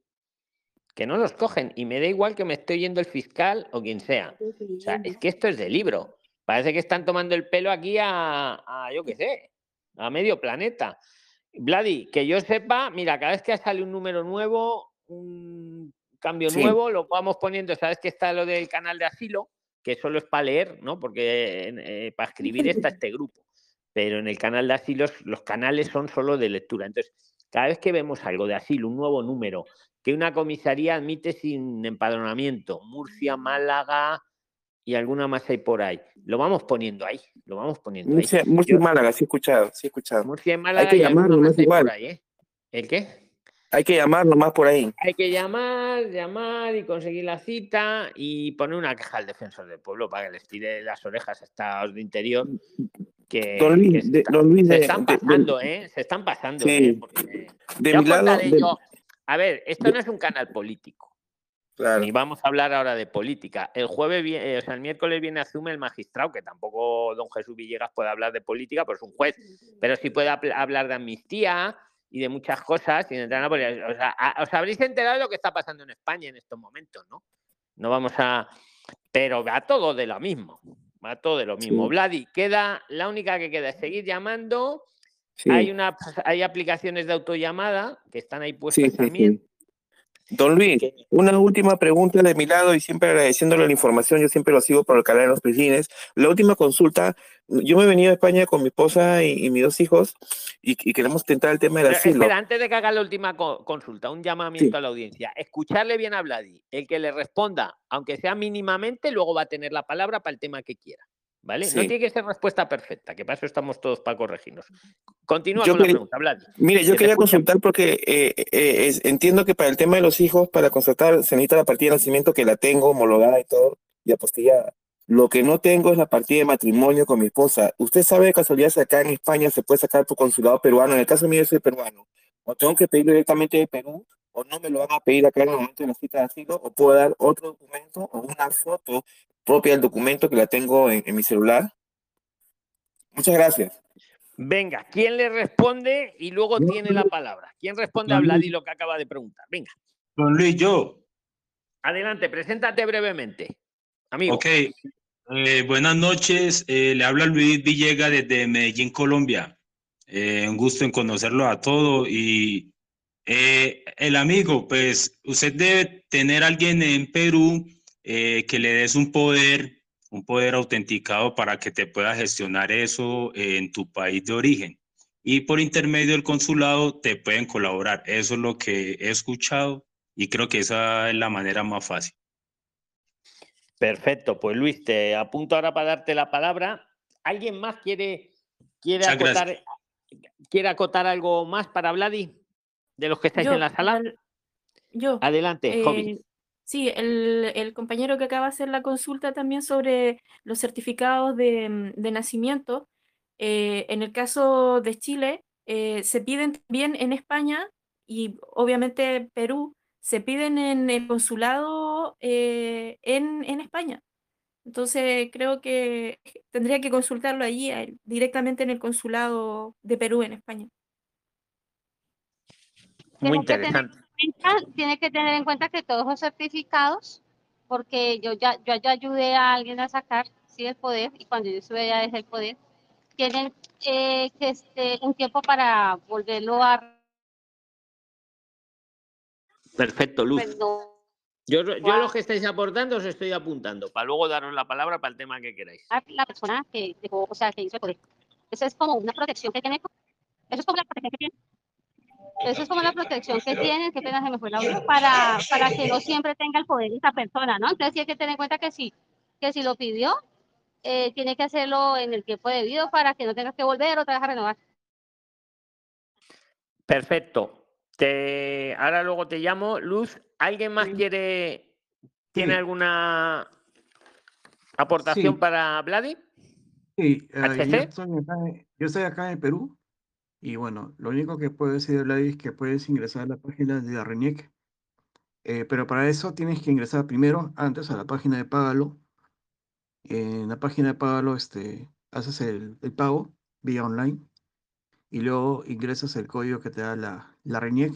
O sea, dentro de la página de Págalo te va, te va a salir el número del código. Te vas a la página de la RENIEC, buscas la página del código de la RENIEC y te descargas este, el documento que necesitas. Luego ese documento lo pasa vía online a la postilla y ahí te lo, te lo entrega vía online. O sea, no creo que necesites una carta de poder. Yo lo hago así. Excelente.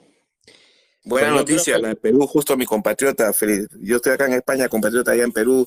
Le deseo lo mejor. Muchas gracias por esa información online que no sabía, ¿eh?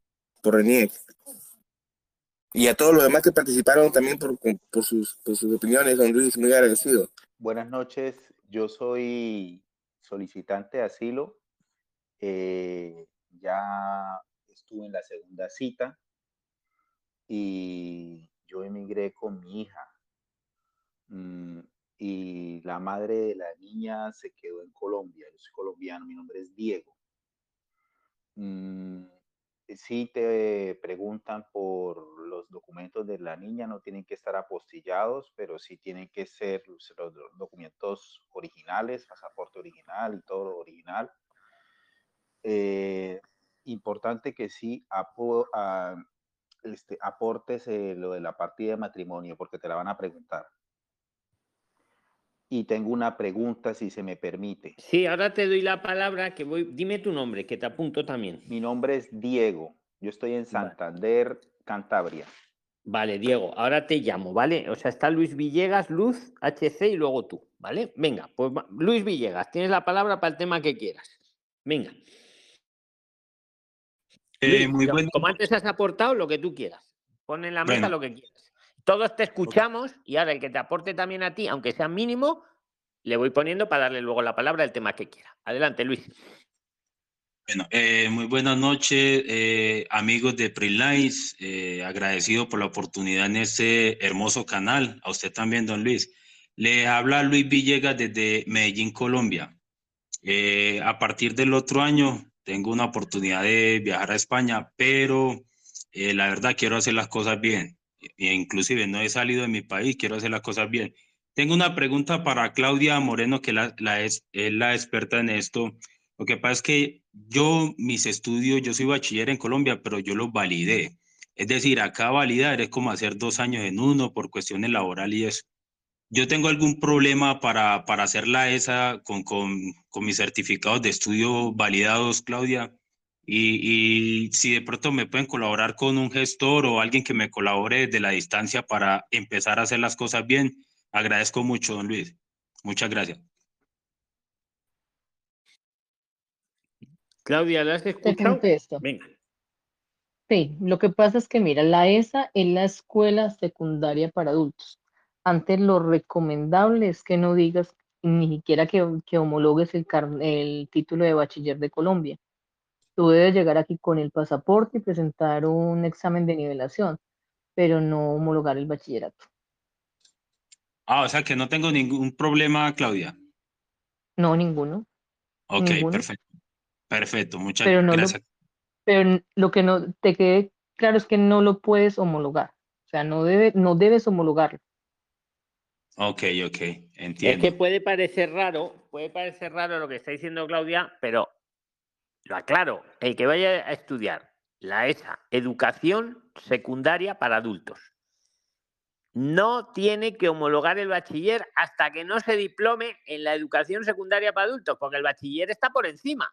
Si lo homologamos antes, Tocayo, sí. no nos van a diplomar en la ESA. ¿Qué es lo que necesitamos para modificar? Porque nos van a decir, no, no, usted ya tiene un bachillerato aquí como un señor de Colombia y lo tiene usted homologado.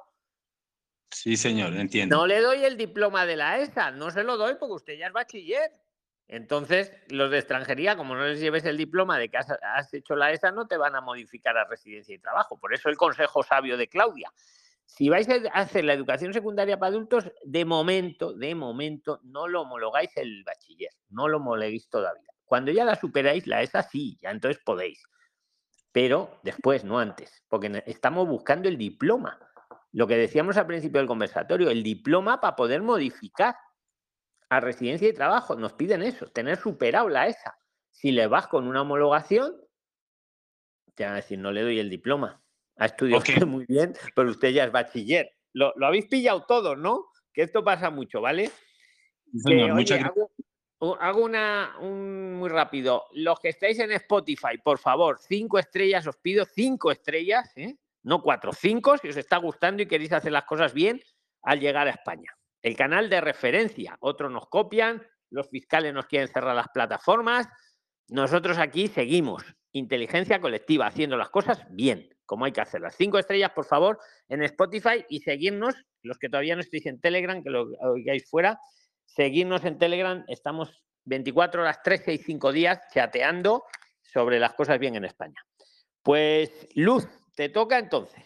Venga, antes aportaste lo que tú quieras. Luz, la que tiene el león.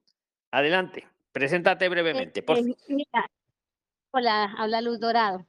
Eh, lo que sucede es que eh, pues Marita, eh, vamos a, a, ella nos va a prestar el servicio, vamos a ir con, me voy a ir para allá con estancia de estudios, pero tengo una amiga que vive en Alicante, pero yo quisiera hacer el estudio en Teruel, pues por la experiencia que ya tiene Marita adelantada, ¿ya? Y porque veo que pues no le fue a llamar. Yo viviendo en Alicante, no me importa que me toque desplazarme a diario, no me importa. ¿Podría estudiar en Teruel? Y tengo otra preguntita más. Bueno, pero esa vamos primero con esa pregunta y ahora vas a la otra. El que le responda a la pregunta, luego también va a poder aportar lo que quiera. ¿Qué opináis? ¿Puede, puede estudiar en Teruel si vive en Alicante? Pero a mí se me ocurre una repregunta, pero vas a ir todos los días, que, o sea, tu idea es ir todos los días de Alicante a Teruel. sí, no me importa. Lo que sucede es que, sinceramente, Luis, no es que tenga mucho el recurso y afortunadamente una amiga que está allá me dijo, yo te firmo, yo, yo te doy posada. Y yo te firmo en como Teruel. que tú me pagaste todo el año, en Alicante. Pero tú has mirado la distancia que hay entre Alicante y Teruel. Eh, sí, son entre hora y veinte, dos horas más o menos de ida y otras tres de vuelta. Sí, pero no me importa. pero vamos, pero Luz, por favor. A ver, yo voy a deciros lo que dice la ley que me, eh, me corregís. Siempre hay que presentar la, la estancia, en este caso, en la delegación de extranjería de la provincia donde se encuentre el centro de estudios. Si vas a estudiar en Teruel, espera, espera, que voy a acabar el razonamiento. Si vas a estudiar en Teruel, hay que presentarlo en la de Teruel. Si vas a estudiar en Alicante, en la de Alicante. Hasta ahí creo que no hay duda, ¿eh? Si alguien discrepa, que meta cuchara. Como Alicante tiene varios pueblitos así cercanos, no importa en el que sea después de que sea. Da lo mismo. Si tú estás en la provincia de Alicante, aunque sea en un pueblito, tienes que presentarlo en la delegación de Alicante. Ah, ok. pero bueno, pero espera, espera no es donde estás tú viviendo, es donde está el centro de estudios. Si el centro de estudios está en Teruel, o vamos a poner en un pueblito de Teruel, hay que presentarlo en la delegación de extranjería de Teruel. Aunque tú vivas en Alicante, aunque tú vivas en Alicante, hay que presentarlo donde está el centro de estudios. Ahora, la duda del millón que le ha pasado a Marita, tú y le pasó con su hijo, vas ahí a presentarlo y ven que estás en Alicante, y te dicen que te tienes que empadronar en Teruel para admitírtelo. Ah. Ese es el fallo. Yo no sé si eso está en la ley o no está en la ley, pero lo están pidiendo, por lo menos en Teruel, al hijo de Marita. Él estaba empadronado, creo recordar, en Baleares y fue, y le, pero lo arregló rápido, ¿eh? porque se empadronó en Teruel y lo presentó. Ahora, yo entiendo tu estrategia y la repito para los que estáis ahí. Tu estrategia es que tienes una amiga en Alicante, y lo digo bajo, lo digo bajo por si acaso. Tienes una amiga en Alicante y ella te va a alquilar por un año entero la habitación, se la vas a pagar, se la vas a pagar, aunque sea un precio baratito. Sí, ella me la muy barato. El, resguardo del pago, muy importante, ¿eh? Se la vas a pagar, pero claro, el fallo es que tu amiga está en Alicante y el centro de estudios está en Teruel. Lo ideal sería una amiga en Teruel. O que estudies en Alicante. ¿Qué opinas? Claudia que quiere meter Teruel hasta, busco el Teruel yo lo que hasta para, para, Pero es que mira, yo te, yo te digo algo. Pero mira, tú estás diciendo que vas a hacer una ESA. ESA hay en toda parte de España. Teruel, eh, por las experiencias que hemos tenido en Teruel, por ejemplo, cuando me presentó la estancia de estudio de Marita y otras estancias que han presentado en este estudio en Teruel, es una provincia bastante demorada, extranjería es bastante demorado para responder a una estancia de estudio. En Alicante no, en Alicante se responde más o menos de en tres meses. Y una estancia de estudio en la ESA, tú la puedes, o sea, yo no me complicaría, perdón, no me complicaría en irme de Alicante a Teruel todos los días porque no está una hora, como tú dices, yo lo acabo de mirar el mapa, dice que está tres horas diez minutos. Es hacer un recorrido de tres horas o sea, de Alicante a Teruel, cuando yo sé que en, Teruel, en Alicante, cerca donde tú vives, tiene que haber una ESA, porque es que las ESA están por sectores. Entonces puede haber una a 10 minutos de tu casa, a 20 o a media hora, pero ¿por qué tanto tiempo? Además, Alicante es ah, mejor provincia para resolver estancias de estudio, es mucho mejor. Alicante es un poco más rápida que Teruel. Ah, les agradezco. Pues, no es verdad, oye, es verdad, qué buen enfoque, Claudia, qué buen enfoque acabas de dar. Luz, reconoce. Gracias. Sino que como estaba en búsqueda de la cuatrimestral porque Dios ha sido muy bueno y otra persona me, me va a poner lo, de, lo del IPREM. Entonces, eh, eh, vale, pero escucha, que, que buen, eh, cuatrimestrales hay en toda España también. Es cuestión de buscarlas. Ah, bueno, señor. Bueno, y la otra pregunta para ya dejar pasar a otra persona es que hay una niña. Pues espera, espera, espera. Atentos todos a la otra pregunta, porque el que la responda mínimamente luego tendrá la palabra para el tema que quiera. Continúa, Luz. Hay una niña que está en las Islas Baleares. Ella tenía un curso de preline, pero pues ella se enfermó, ella tiene, estuvo muy mala y ella se quedó y lleva nueve meses, ella ha ido haciendo el curso, pero no tiene el NI para, eh, para lo de las prácticas. Entonces, ella se, ella se va a quedar, ¿sí? Pero ella me decía, ¿cómo hago? Porque ella ya, donde ella ya está viviendo, ella cuidaba una niña, pero la niña se la traen ya para Colombia. Y entonces ella le toca que salir de ahí. Pero ella, ella está en Colombia, está en Colombia o está aquí en España. No, ella está en la España, en Campicafort, en las Islas Baleares, ella está empadronada, estaba cuidando una niña y ahí la dejaron quedarse de una forma muy económica, estaba cuidándola, pero no importaba, ella ahí podía estar y podía, e, ella fue adelantando el curso de freelance que yo se lo había aconsejado. pero como ella se enfermó, ella no salió a, a sacar ese NIE y resulta de que ella ya prácticamente ya estaba para, para presentar el examen de... Mira, te voy a... vale, vale. Entonces la, voy a responder yo porque es por alusiones. Y sabéis que no hago los, ni los vídeos ni las plataformas para vender los cursos, aunque si alguien pregunta, pues tampoco. No, mira, te respondo rápido. Ella se ha quedado irregular, entiendo, ¿no? Porque se puso enferma. Sí, lleva más ya. Vale, vale. Te digo lo que estás preguntando. y se le pasó el plazo para el NIE ¿Qué pasa? Que el NIE hay que pedirlo estando regular. Regular. No, en los primeros 90 días hay que pedir el NIE. Si está uno de turista y no hace, y no hace otra gestión. El NIE, cuando ya te quedas irregular, hay una manera, ¿eh? Pero esa no es muy recomendable. Te dan el NIE, si te detiene la policía, también te generan un NIE. Pero no vamos a, ir por ahí, ¿no? Entonces, que lo sepáis, el NIE, para pedirlo hay que estar regular. Si uno está irregular, ya no te lo dan, salvo que te detengan has hecho algo, te detienen, ahí te generan un NIE para toda la vida también. Pero bueno, dicho eso, eh, tu pregunta va, si, la, si tu amiga, que es alumna, si puede hacer las prácticas en Prisline en este caso, sin el NIE, yo te voy a decir la respuesta. Antiguamente sí. Con el número del pasaporte las hacían. ¿Para qué necesitamos el NIE? Para el seguro, cuando uno hace unas prácticas, se hace un concierto de seguro de responsabilidad civil y accidentes, porque si la persona está haciendo las prácticas y pasa algo, pues para eso se hace, se hace un seguro, ¿vale? Está, yo qué sé, está en una peluquería y yo qué sé, y quema a una señora sin querer, el seguro responde, o está en un taller haciendo las prácticas de mecánica.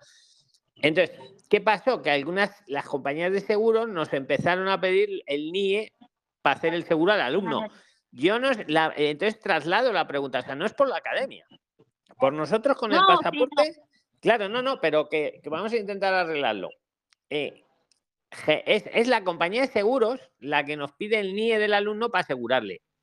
Entonces yo ahora pregunto, porque yo sé que en la sala tiene que haber algunos que estáis trabajando con seguros. ¿Hay alguna manera de que una persona con un pasaporte se pueda hacer un seguro en España? Ella tiene cuenta de banco y tiene seguro con el banco. Ella tiene cuenta de banco que yo cuando estuve en España le ayudé a sacar la cuenta de banco de BBVA. Ella la tiene y ella tiene el seguro con la Vale, pero espera, Luz, vamos a. Eh, vale, tiene la cuenta del banco cuando aquello estaba regular. Vamos a ver qué nos dice Ingrid.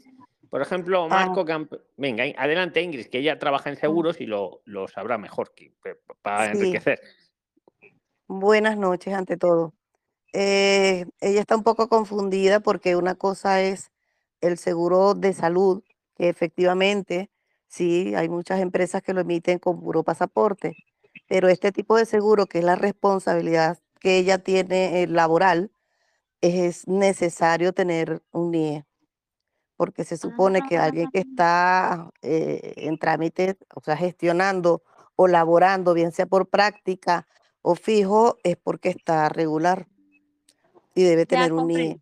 La compañía eh, no hay manera de que emita un seguro de responsabilidad laboral, que es este caso, sin tener este NIE. Ahora, el que ya le hicieron por el banco es otra cosa. Ya por un seguro médico, si lo obtiene con el puro pasaporte. Ah, ya comprendo. Lo mejor que le podría pasar a ella es que ella se devuelva, ¿cierto? Para que haga otra vez al derecho. Wow. Okay, Bueno, responde Ingrid, no iba a decir. No, que se devuelva. A ver, eso ya cada uno. ¿Qué, ¿Cuánto lleva? ¿Cuánto tiempo lleva en España? Es que ya tiene nueve meses, pero es que ya la niña se viene y entonces ella se queda sin casa, sin trabajo. Hombre, dile que si se espera 12, 15 meses más, puede hacer un arraigo por formación. es que ella ya se dio cuenta de lo que yo voy a hacer. claro, yo no digo, pero porque créame que hasta yo, hasta yo, yo ayudaría para que ella, hola, hola, hola, eh, para que ella pueda, pues después de que yo haga lo mío, para que ella pueda volver. Os, os voy a decir una cosa importante para todos en relación con tu amiga. Cuando, si ella se devuelve, que puede devolverse si considera, con que se espere 90 días fuera, en Colombia en este caso, creo que has dicho, puede volver a entrar. ¿Vale? Que eso, eso tenéis mucho miedo y dice, no, me tengo que esperar cinco años, me he quedado irregular, me llevo 12 meses, nueve meses, me devuelvo ya, ¿hasta cuándo puedo volver a entrar?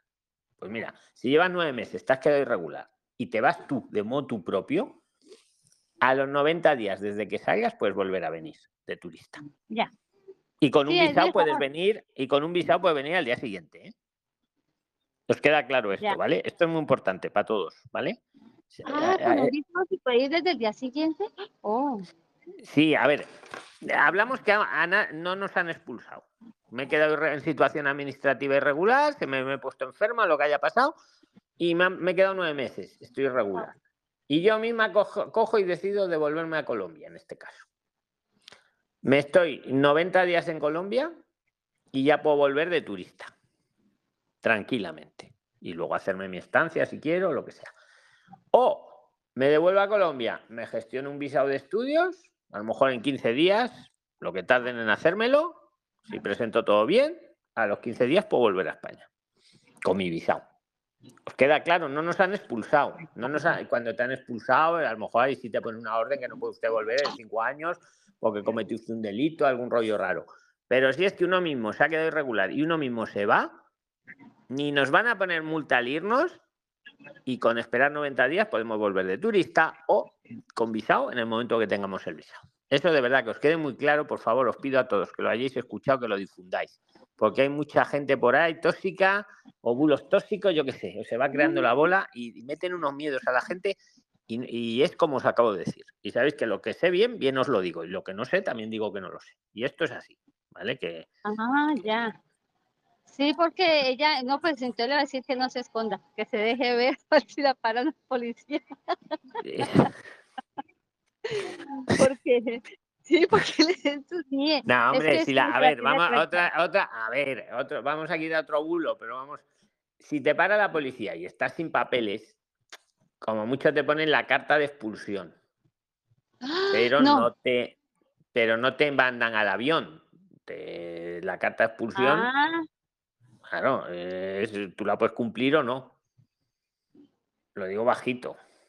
Vamos a poner que una persona le han puesto una carta, una carta de expulsión. Tiene usted 15 días para irse, pero eh, no te vas. Vamos a poner que no se va. Ah, cuando lleve dos años puede hacer igual el arraigo laboral o, por formación. Y cuando llegue tres puede hacer el social, aunque le hayan metido en medio una carta de expulsión. Ah. Es así. Pero, pero ¿le ponen alguna multa? Donde, te, donde se ponen más, verde, más duros, es yo creo en la segunda carta o, ya en la tercera, a lo mejor ahí ya te llevan al avión. Pero con una no. Vale, os estoy hablando un poco de memoria esto. No sé, Marco, ¿quieres decir algo de esto? El que quiera decir algo de esto. Es mi esposo escuchando. Yo, que dice Marco, Luz. Yo, perdón, perdonadme, que os quiero contar nuestro caso particular y si me permitís saber si nos podéis echar un cable. Vale, pero preséntate, preséntate, por fin, la primera intervención. Venga, adelante, Marco. Sí, hola, hola, ¿qué tal? Soy Marco de España, soy nacido allí, soy español. Ahora mismo me encuentro en Argentina, estoy aquí con mi pareja al lado. Eh, llevamos un año y medio, la verdad es que estamos muy felices. Y bueno, voy a contar un poquito porque yo la segunda vez que vengo aquí, aquí para entrar en Argentina, vamos, como si vienes por tu casa, no te piden nada, te dicen, venga, para adentro, pues, bienvenido, ya está, ¿no? Eh, ella estuvo en, en, junio, en junio allí en España, yo la traje con carta de invitación, ¿vale? Eh, intentamos hacer algunos papeles, pero claro, a mí me metió miedo la policía de extranjería cuando fui a hacer la carta de invitación con el tema de no la empadrones aquí, no hagas esto, no hagas lo otro, que te metemos 10.000 euros de multa, que no sé qué, que no sé cuánto. ¿Vale? Eh, ¿Se me escucha bien? Sí, sí, te estamos escuchando. Te oímos muy bien, Marco. luego, un, inciso, un, inciso. Ahora, cuando acabe Marco, luego llamo a HC y a Diego, ¿eh? que, no se ha olvidado. Continúa, Marco, continúa. Vale, vale, pues total. El último día que ella se tenía que volver, porque nosotros dijimos, mira, vamos a hacer las cosas bien, porque ella también, por circunstancias de la vida, no se puede quedar del todo en España, se tiene que volver aquí porque tiene sus hijos aquí y, y bueno, por circunstancias, pues se tuvo que volver. Y justo ese día, digo, vamos al ayuntamiento por casualidad a ver qué pasa con esto del empadronamiento y tal. Y fuimos y bueno, nos dieron cita para septiembre y me dijeron, bueno, si no, lo haces online y no hay problema. Vale, bueno, pues ella se volvió. empadronamiento online? Sí, sí, sí, de un pueblo de Toledo. Entonces yo he conseguido empadronarla, ella estando aquí. Incluso la he sacado la tarjeta sanitaria. Jope. Sí, estando ella aquí. Dilo, dilo bajito. electrónica. Marco, dilo bajito, dilo bajito, dilo, pero dilo bajito, dilo, dilo. Sí, sí. Entonces, claro, luego aparte yo tengo un seguro por el trabajo, que sí que, que era lo que quería comentar, que con el seguro de mi trabajo, que es un seguro de salud, yo la he metido en el seguro, con el pasaporte suyo, ¿vale? El día se lo he intentado sacar, fui yo solo como representante, me dijo el policía que no. Dice, tiene que venir ella, tiene que estar de turista ella, y lo que estaba diciendo Luis, en ese plazo de 90 días, que venga ella y solicite el NIE y se lo damos sin problemas. Esto en Cuenca, que fui a otra provincia. Muy bien, muy bien por dar los datos de las, de las sedes. Sí. Porque así la gente, muy bien. Entonces, claro, yo le hice todo esto, digo, bueno, pues si vamos a Baraja, pues si no pide, le decimos que ya estás aquí tal. Y el otro día en el grupo me dijeron, no, no, no digas que está empadronada, ni digas que tiene sanidad, porque sería un empadronamiento ilegal. Es lo que yo quiero preguntar. Ahora nos vamos el miércoles para allá a España los dos. Yo no llevo ni carta de invitación, la he empadronado en mi casa, lleva su tarjeta sanitaria, seguro privado del médico, y ahora vamos a ir para Barajas. Y la pregunta es, ¿qué problemas o qué impedimentos nos pueden decir? O si va a pasar sin problemas, o cómo se puede... Pues claro, ella se viene ahora tres meses de turista también, no se puede quedar, se tiene que volver. Pensamos lo de pareja, de hecho, que es a lo que quería preguntaros también, es que esto es un poco lío. ¿Cuánto tiempo tiene que esperar ella para volverse a Argentina si hacemos pareja, de hecho, allí en España, etcétera, etcétera, etcétera? asesorarnos un poquito así en resumen. ¿En, España en qué provincia estáis empadronados? En Toledo. en la misma casa, ¿verdad? En la misma... Sí, sí, yo de hecho estaba en un piso de alquiler, Luis, compré una casa hace un mes, he cambiado el domicilio, estamos los dos en, mi casa mía en propiedad ahora, empadronados. A ver, lo de... Yo voy a responder con un ejemplo y si alguien quiera por meter cuchara, que la meta también. Vamos a suponer que, te empadronas, tú y tu pareja, en Toledo. Vamos a poner que estáis en, en Toledo y que os empadronáis. Oye, que uno esté empadronado no le priva que uno pueda viajar. Pues os empadronáis en Toledo y os vais a Argentina a pasar unos días, o unas semanas, o incluso unos meses, perfectamente. El empadronamiento hay que renovarlo si uno es extranjero cada dos años. Cada dos años. Yo me puedo empadronar y tener mi residencia, lo que sea, irme a Argentina a vivir ahí unos meses y luego vuelvo y sigo empadronado. Hombre, que la hayas empadronado en la distancia. Esto, mira, lo que hablábamos antes, la, magia, la magia del certificado digital, que es una herramienta brutal. Si está bien o no está bien, oye, si vais a vivir en, en Toledo y la has empadronado hace poco desde Argentina, porque puedes hacerlo con tu certificado digital y patatín y patatero, pues ¿por qué no se va a poder hacer para ahorrar el trámite? Yo no veo ahí ningún... Yo no veo una ilegalidad en eso. Eh, cosa distinta sería que la hayas empadronado en un sitio que no vaya a vivir, pero os estoy dando mi opinión, ¿eh? estáis en Argentina, que es lo que has relatado. Estáis en Argentina, vais a venir ahora a Toledo a vivir como pareja y le has querido adelantar el trámite unas semanas antes. Yo no lo veo reprochable. Delito, desde luego, no es. Y falta yo no lo veo, porque vais a vivir en Toledo, no estáis falseando nada, estáis adelantando el trámite. Pienso, mi opinión. ¿Alguien quiere opinarle de esto? Pero mira qué herramienta acaba de dar Marco, ¿eh? sí, sí, a ver, lo, digo hice yo con, con lo mío digital. Lo de claro. Y, y, y, el, a ver, lo de las parejas, de hecho, depende de la comunidad. Aquí, de la comunidad autónoma, unas te piden más cosas y otras menos. Te estoy buscando Toledo, porque hay unas que te piden periodo mínimo de convivencia. Por ejemplo, y otras no. Valencia no, Galicia no, Murcia no, Baleares no, Castilla-León no, Castilla-La Mancha no. ¿Toledo en cuál está?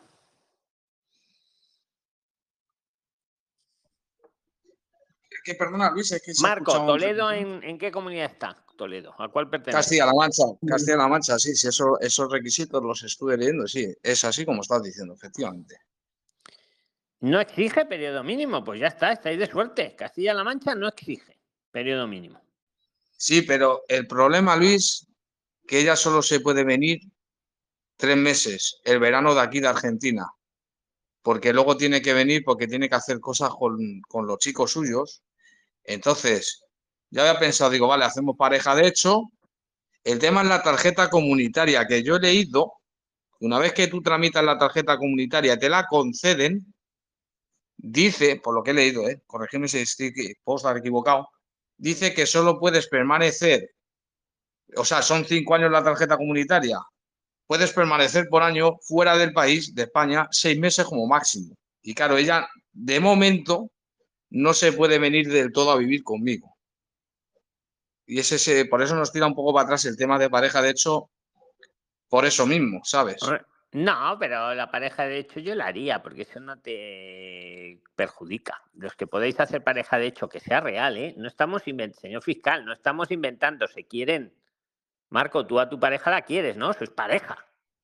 Claro que, ¿cómo no la vas? Es que, no, hay que claro aquí al fiscal, porque si no, luego ¿eh? se quieren, hay amor verdadero. No hay nada malo en hacerse pareja de hecho. Luego uno se hará la tarjeta comunitaria, se hará otras cosas, pero la pareja de hecho no os perjudica en ningún caso. Entonces ella podría venir, podría venir aquí el tiempo que sea, yo, podría si fuera vosotros, yo sí que la hacía, porque eso, luego lo de la tarjeta comunitaria será otro cantar, pero yo sí la haría, porque eso nos va a perjudicar, que la hagáis. O sea, porque sois pareja de verdad y os queréis y, y ya está. Luego que ella tenga que viajar a Argentina y esas cosas, esa parte, pero eso no quita que no podáis ser pareja de hecho. Y que cuando está en España, su padronamiento sea el de España. Que, claro, si el tema es que ella quiere trabajar también, el tiempo que, el poquito tiempo que esté quiere trabajar también. Es que ahí sí que sería bueno esto, lo de la tarjeta comunitaria. Pues te lo voy a mirar un poquito mañana. Mañana tenemos Zoom, si queréis, pero antes de acabar el, conversatorio, Marco, eh, quería HC quería antes aportó. HC, ¿quieres algo? Venga, el tema que quieras, ¿vale? El tema que quieras. Eh, o, venga, no, iba a decir que si alguien más quiere aportar algo de lo de Marco. si tiene algo, alguien en la sala que aportarle algo de lo que hemos hablado de la de Marco, del, lo del empadronamiento ha sido un datazo, yo creo. Un dato, ¿eh? Muy bueno ahí. Yo creo Vale, que silencio. Venga, pues creo tiene- yo gracias que Marco, ¿eh? Adelante HC, que, que vosotros. Venga, mañana si quieres pásate por Zoom, que tenemos Zoom mañana. Adelante HC. Venga. Hola, ¿qué tal? Soy Hans. Este, bueno, yo creo que Marco tiene que pedir este repo- repoblacional, ¿no? Si se va, si está en Toledo, puede irse a, a Cebolla, ¿no? Ahí puede pedir que se eh, ingresa como repo- por repoblación, ya que es un pueblito de Toledo, me parece. Bueno, este, yo conozco eh, España ya, eh, tengo tres ingresos de España y por, la- por la suerte de estos ingresos que tenía en España he conocido a varios amigos de mi carrera. Bueno, primero para comenzar, este, Luis, si está mirando la, la pantalla, Luis, ¿puedes ver la Sí, pantalla? vemos, vemos la pantalla. Ya. Luis, acá está la página de Págalo, ¿correcto? En la página de Perú Págalo, y ahí puedes eh, poner su, eh, bueno, certi- partida de nacimiento, y en la partida de nacimiento te va a salir un código, ¿no? Y luego de parte de partida de nacimiento, lo pagas eh, con tu tarjeta, cualquier tarjeta, luego te vas a, a la RENIEC, en la RENIEC, este, ahí pones este partida de nacimiento, te va a arrojar el, el código y lo puedes descargar. El único problema es que tienes que averiguar, este, acá estoy a la página de, del consulado para que lo logres apostillar, pero está colgada. Debe ser por el problema de los, de los este, compatriotas venezolanos que están aquí este, eh, actualizando sus, sus documentos, ¿no? Y está colgada la página. Pero por lo que no- veo se puede hacer online, ¿no? Lo es lo que has Online. explicado antes, ¿verdad? Está Sí, genial. Eh, si no, si no, si no, no se puede ingresar a la página porque es- realmente está colgada. ¿Ves? Está el círculo que. Pero bueno, eso será en este momento, ¿no? Luego en otro momento ya estará funcionando bien, ¿no? Claro, si en el caso no, no, no, no puedes este, hacer, bueno, acá tienes lo- los centros de los, de- para un familiar tuyo que viene a ser este Ministerio de Relaciones Exteriores y puede acercarse, ¿no? Está el Centro de Lima, Centro Este, Callao, ahí puede acercarse en esta Mac y lo puede este, apostillar y, y al día siguiente te lo entrega. Es súper veloz, así que no hay mucho problema. Tú lo has usado, ¿no? Tú la, tú la has usado esta herramienta. Sí, por supuesto, lo he usado, lo he usado varias veces, un montón de veces para hacer mi documentación. Pues mira, Bien, eh, bien, eh, lo que yo quería preguntar es que, como estaba contando, este, he conocido eh, varias personas que son de, este- de mi carrera y entre unos este, ha decidido hacerme un contrato de origen. Mi carrera es regular, o sea, yo soy oculista, soy óptico y optometrista. Este, lo que me genera una mega duda es que, este, eh, aparte que yo, yo tengo este estudio no universitario, pero en Perú este, mi carrera es técnico superior, también se puede ser universitario. Este, creo que tengo que eh, homologar y apostillar para poder estudiar, es una estancia larga, este, y trabajar, ¿no? Eso es lo que yo, yo tengo entendido. Lo que no sé es, es este, correcto, lo tienes bien entendido. sigue, sigue. eh, O sea, aparte del permiso de residencia y trabajo, hay ciertas profesiones, pues que lo que has dicho, hay que homologarlas, ¿vale? Pero continúa, continúa, amigo. Correcto. Entonces, eh, tengo entendido que la homologación no es un permiso para, para trabajar, trabajar, eso es lo que yo sé. No, la homologación es el estudio que tienes en tu país, en este caso optometrista, Ujú. eh, darle validez legal en España. Hay ciertas profesiones que exigen para poderlas ejercer que sean homologadas, que estén homologadas. Hay otras que no. Hay otras que no es necesario. Mm, La tuya yo pienso que sí, pero no lo sé ahora de memoria, ¿eh? Mm, A ver, si fuera médico seguro que sí. Optometrista no sé ahí, pero yo pienso que también, ¿eh? Pero no estoy seguro. ¿Alguien lo sabe? Prilines, la optometría, yo pienso que sí. Las que... mm, Bueno, ahí lo dejo, ahí lo dejo. No te voy a decir ni que sí ni que no, pero bueno, eso lo, lo averiguamos rápido, ahora en un ratito. Pero haz tu pregunta un poco si quieres. Sí, para para no, para no, para no caer, este, o sea, tampoco no quiero perjudicar a nadie, simplemente quiero que la cosa sea bastante legal en ese punto. Este, esta persona que, que me Es homologable. Es homologable, Claudia. Eh, mira, que, Sí, eh, señor, un inciso, Claudia, carreras ¿le puedes explicar, ¿puedes explicar un paso a paso cómo podía hacer para homologar? Así, un paso a paso rápido se podría, en, en un minuto o dos, o, o no. Titula- en un minuto tener todos los títulos, el título, el título de, o título, el título, el acta de grado, eh, el certificado de notas que te incluya los créditos y la intensidad horaria, de tener el plan de estudios eh, de la carrera, todo debe estar legalizado por el Ministerio de Educación y después apostillado. Y ya teniendo todos estos documentos listos en PDF, se paga una tasa de 166.50 euros y se ingresa a la sede electrónica del Ministerio de Universidades de España. Y con eso te homologan tu carrera y vas a poder trabajar de optometrista en España. Esta Eh, información ya vale oro. De por sí, claro. Yo no sabía. Continúa, continúa, HC.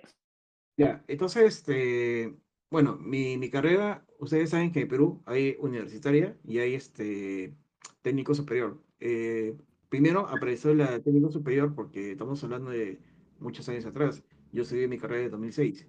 Y la universitaria apareció más o menos en el 2014, más o menos acá en Perú. Bien, la, la pregunta es, este, a pesar que yo tenga mi carrera técnico superior, ¿ellos me pueden hacer un contrato de origen para que no se equivoquen, no tengan problemas con ese tema? ¿Cómo, cómo? O sea, con tu como un contrato, o sea, repite la pregunta. Yo por lo menos no la, no la he captado bien la pregunta. Si alguien la ha captado bien y le quiere responder, lo Ya, puede hacer eh, también, ¿eh? Correcto. Ya, eh, me puede hacer un contrato de origen a pesar que yo tenga un nivel este, técnico superior o es necesario que yo tenga este, ser universitario. O sea, yo ya sé que, que hay que homologar, pero lo que yo tengo, lo que quiero saber es que si ellos me pueden hacer un contrato de origen a pesar que ya tengo todo hecho, o sea, todo realizado, eh, homologado y apostillado y metido, ¿no? Sí, lo pueden hacer. A ver, si es un contrato, Perú tiene un convenio con España y si es un contrato, lo pueden hacer. O sea, si es un contrato laboral, común y corriente. Eh, si tú estás pensando en altamente cualificado, ahí sí no lo podrían hacer.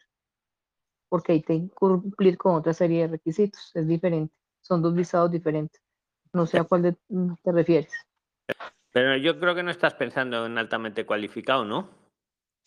Eh, creo que, o sea, lo que pasa es que yo tengo la carrera de 2006 y altamente cualificado, no sé, supongo que debe ser a un Eh, No, es que aquí hay, aquí hay un debate. Acabas de poner, acabáis de poner un debate. A ver, el altamente cualificado creíamos que iba un poco por el dinero. Pero es que parece ser que no es así. Tampoco necesariamente. Claudia, venga, los que estáis en la sala. El altamente cualificado estaban midiéndolo. Si te ponían un salario, yo qué sé, de más de 40 y no sé cuántos mil euros al año, eras altamente cualificado, aunque estuvieras apretando una tuerca. Y ahora resulta que no, que no es necesariamente así. Venga, ¿quién quiere aportar de esto? El que sepa del tema.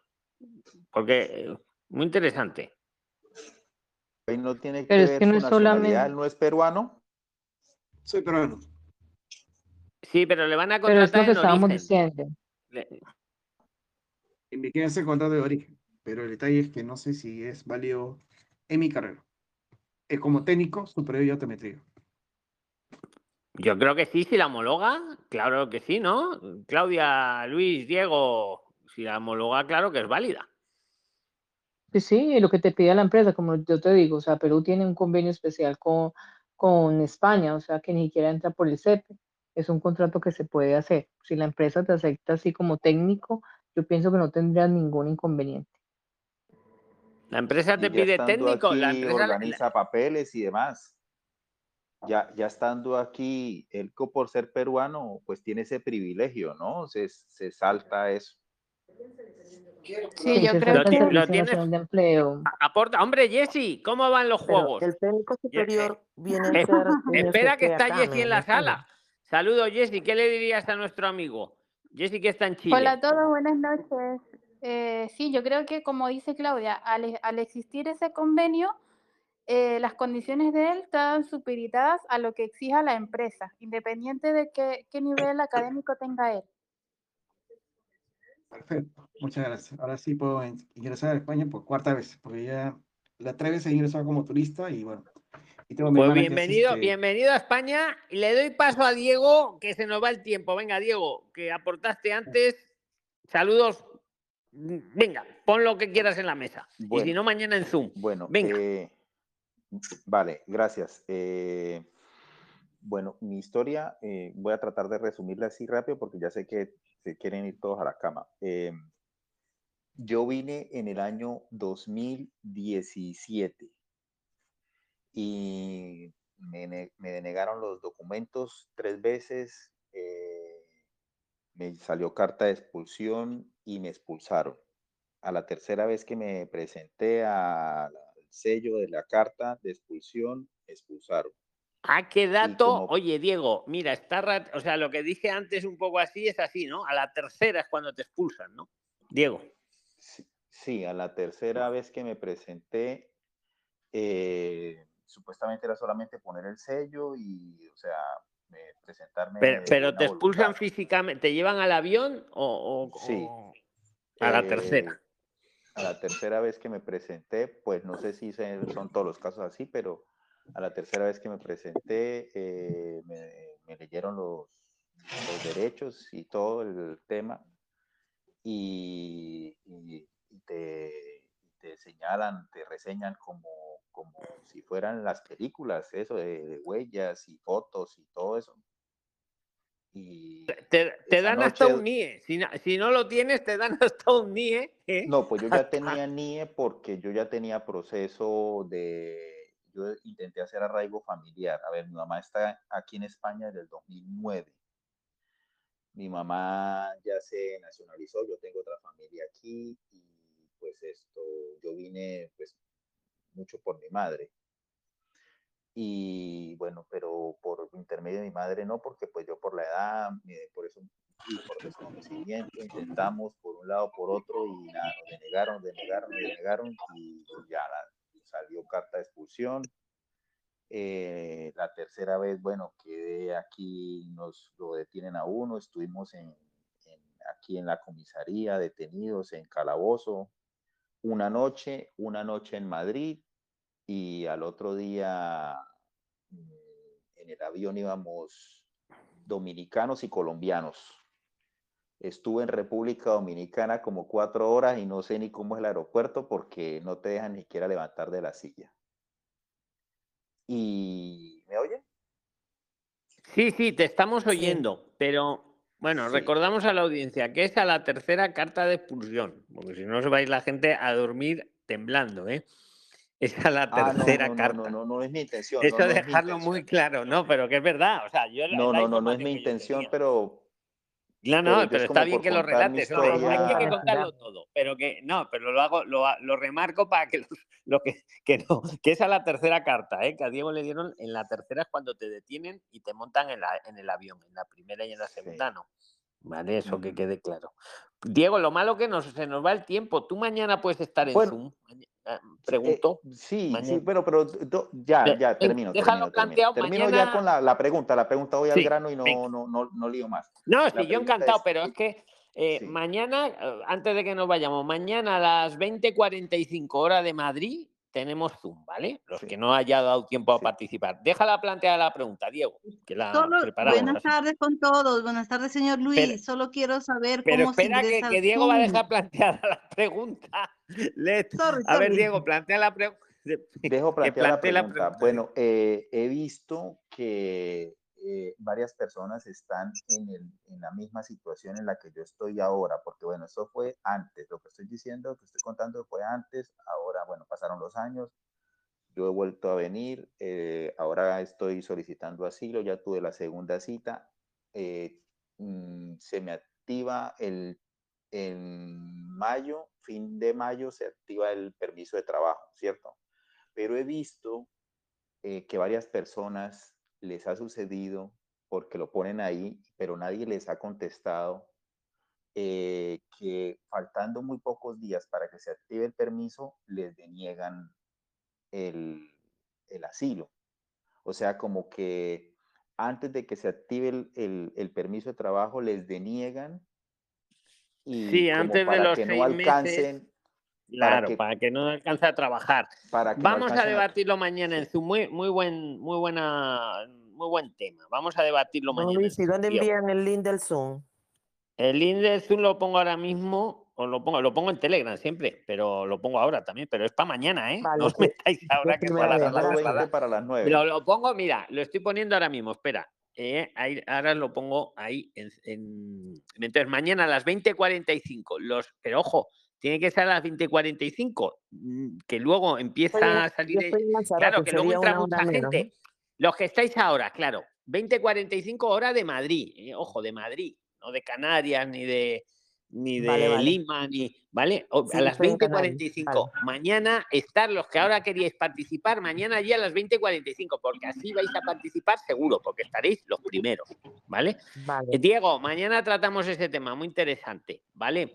Que muchas gracias, llevamos dos horas, yo creo que ha estado muy interesante todo. Mañana tenemos Zoom, como os digo, os acabo de poner el enlace para mañana a las 20.45, poner eh, cinco estrellas si lo oyes en Spotify y vente a Telegram, por fin. En la descripción tienes el enlace.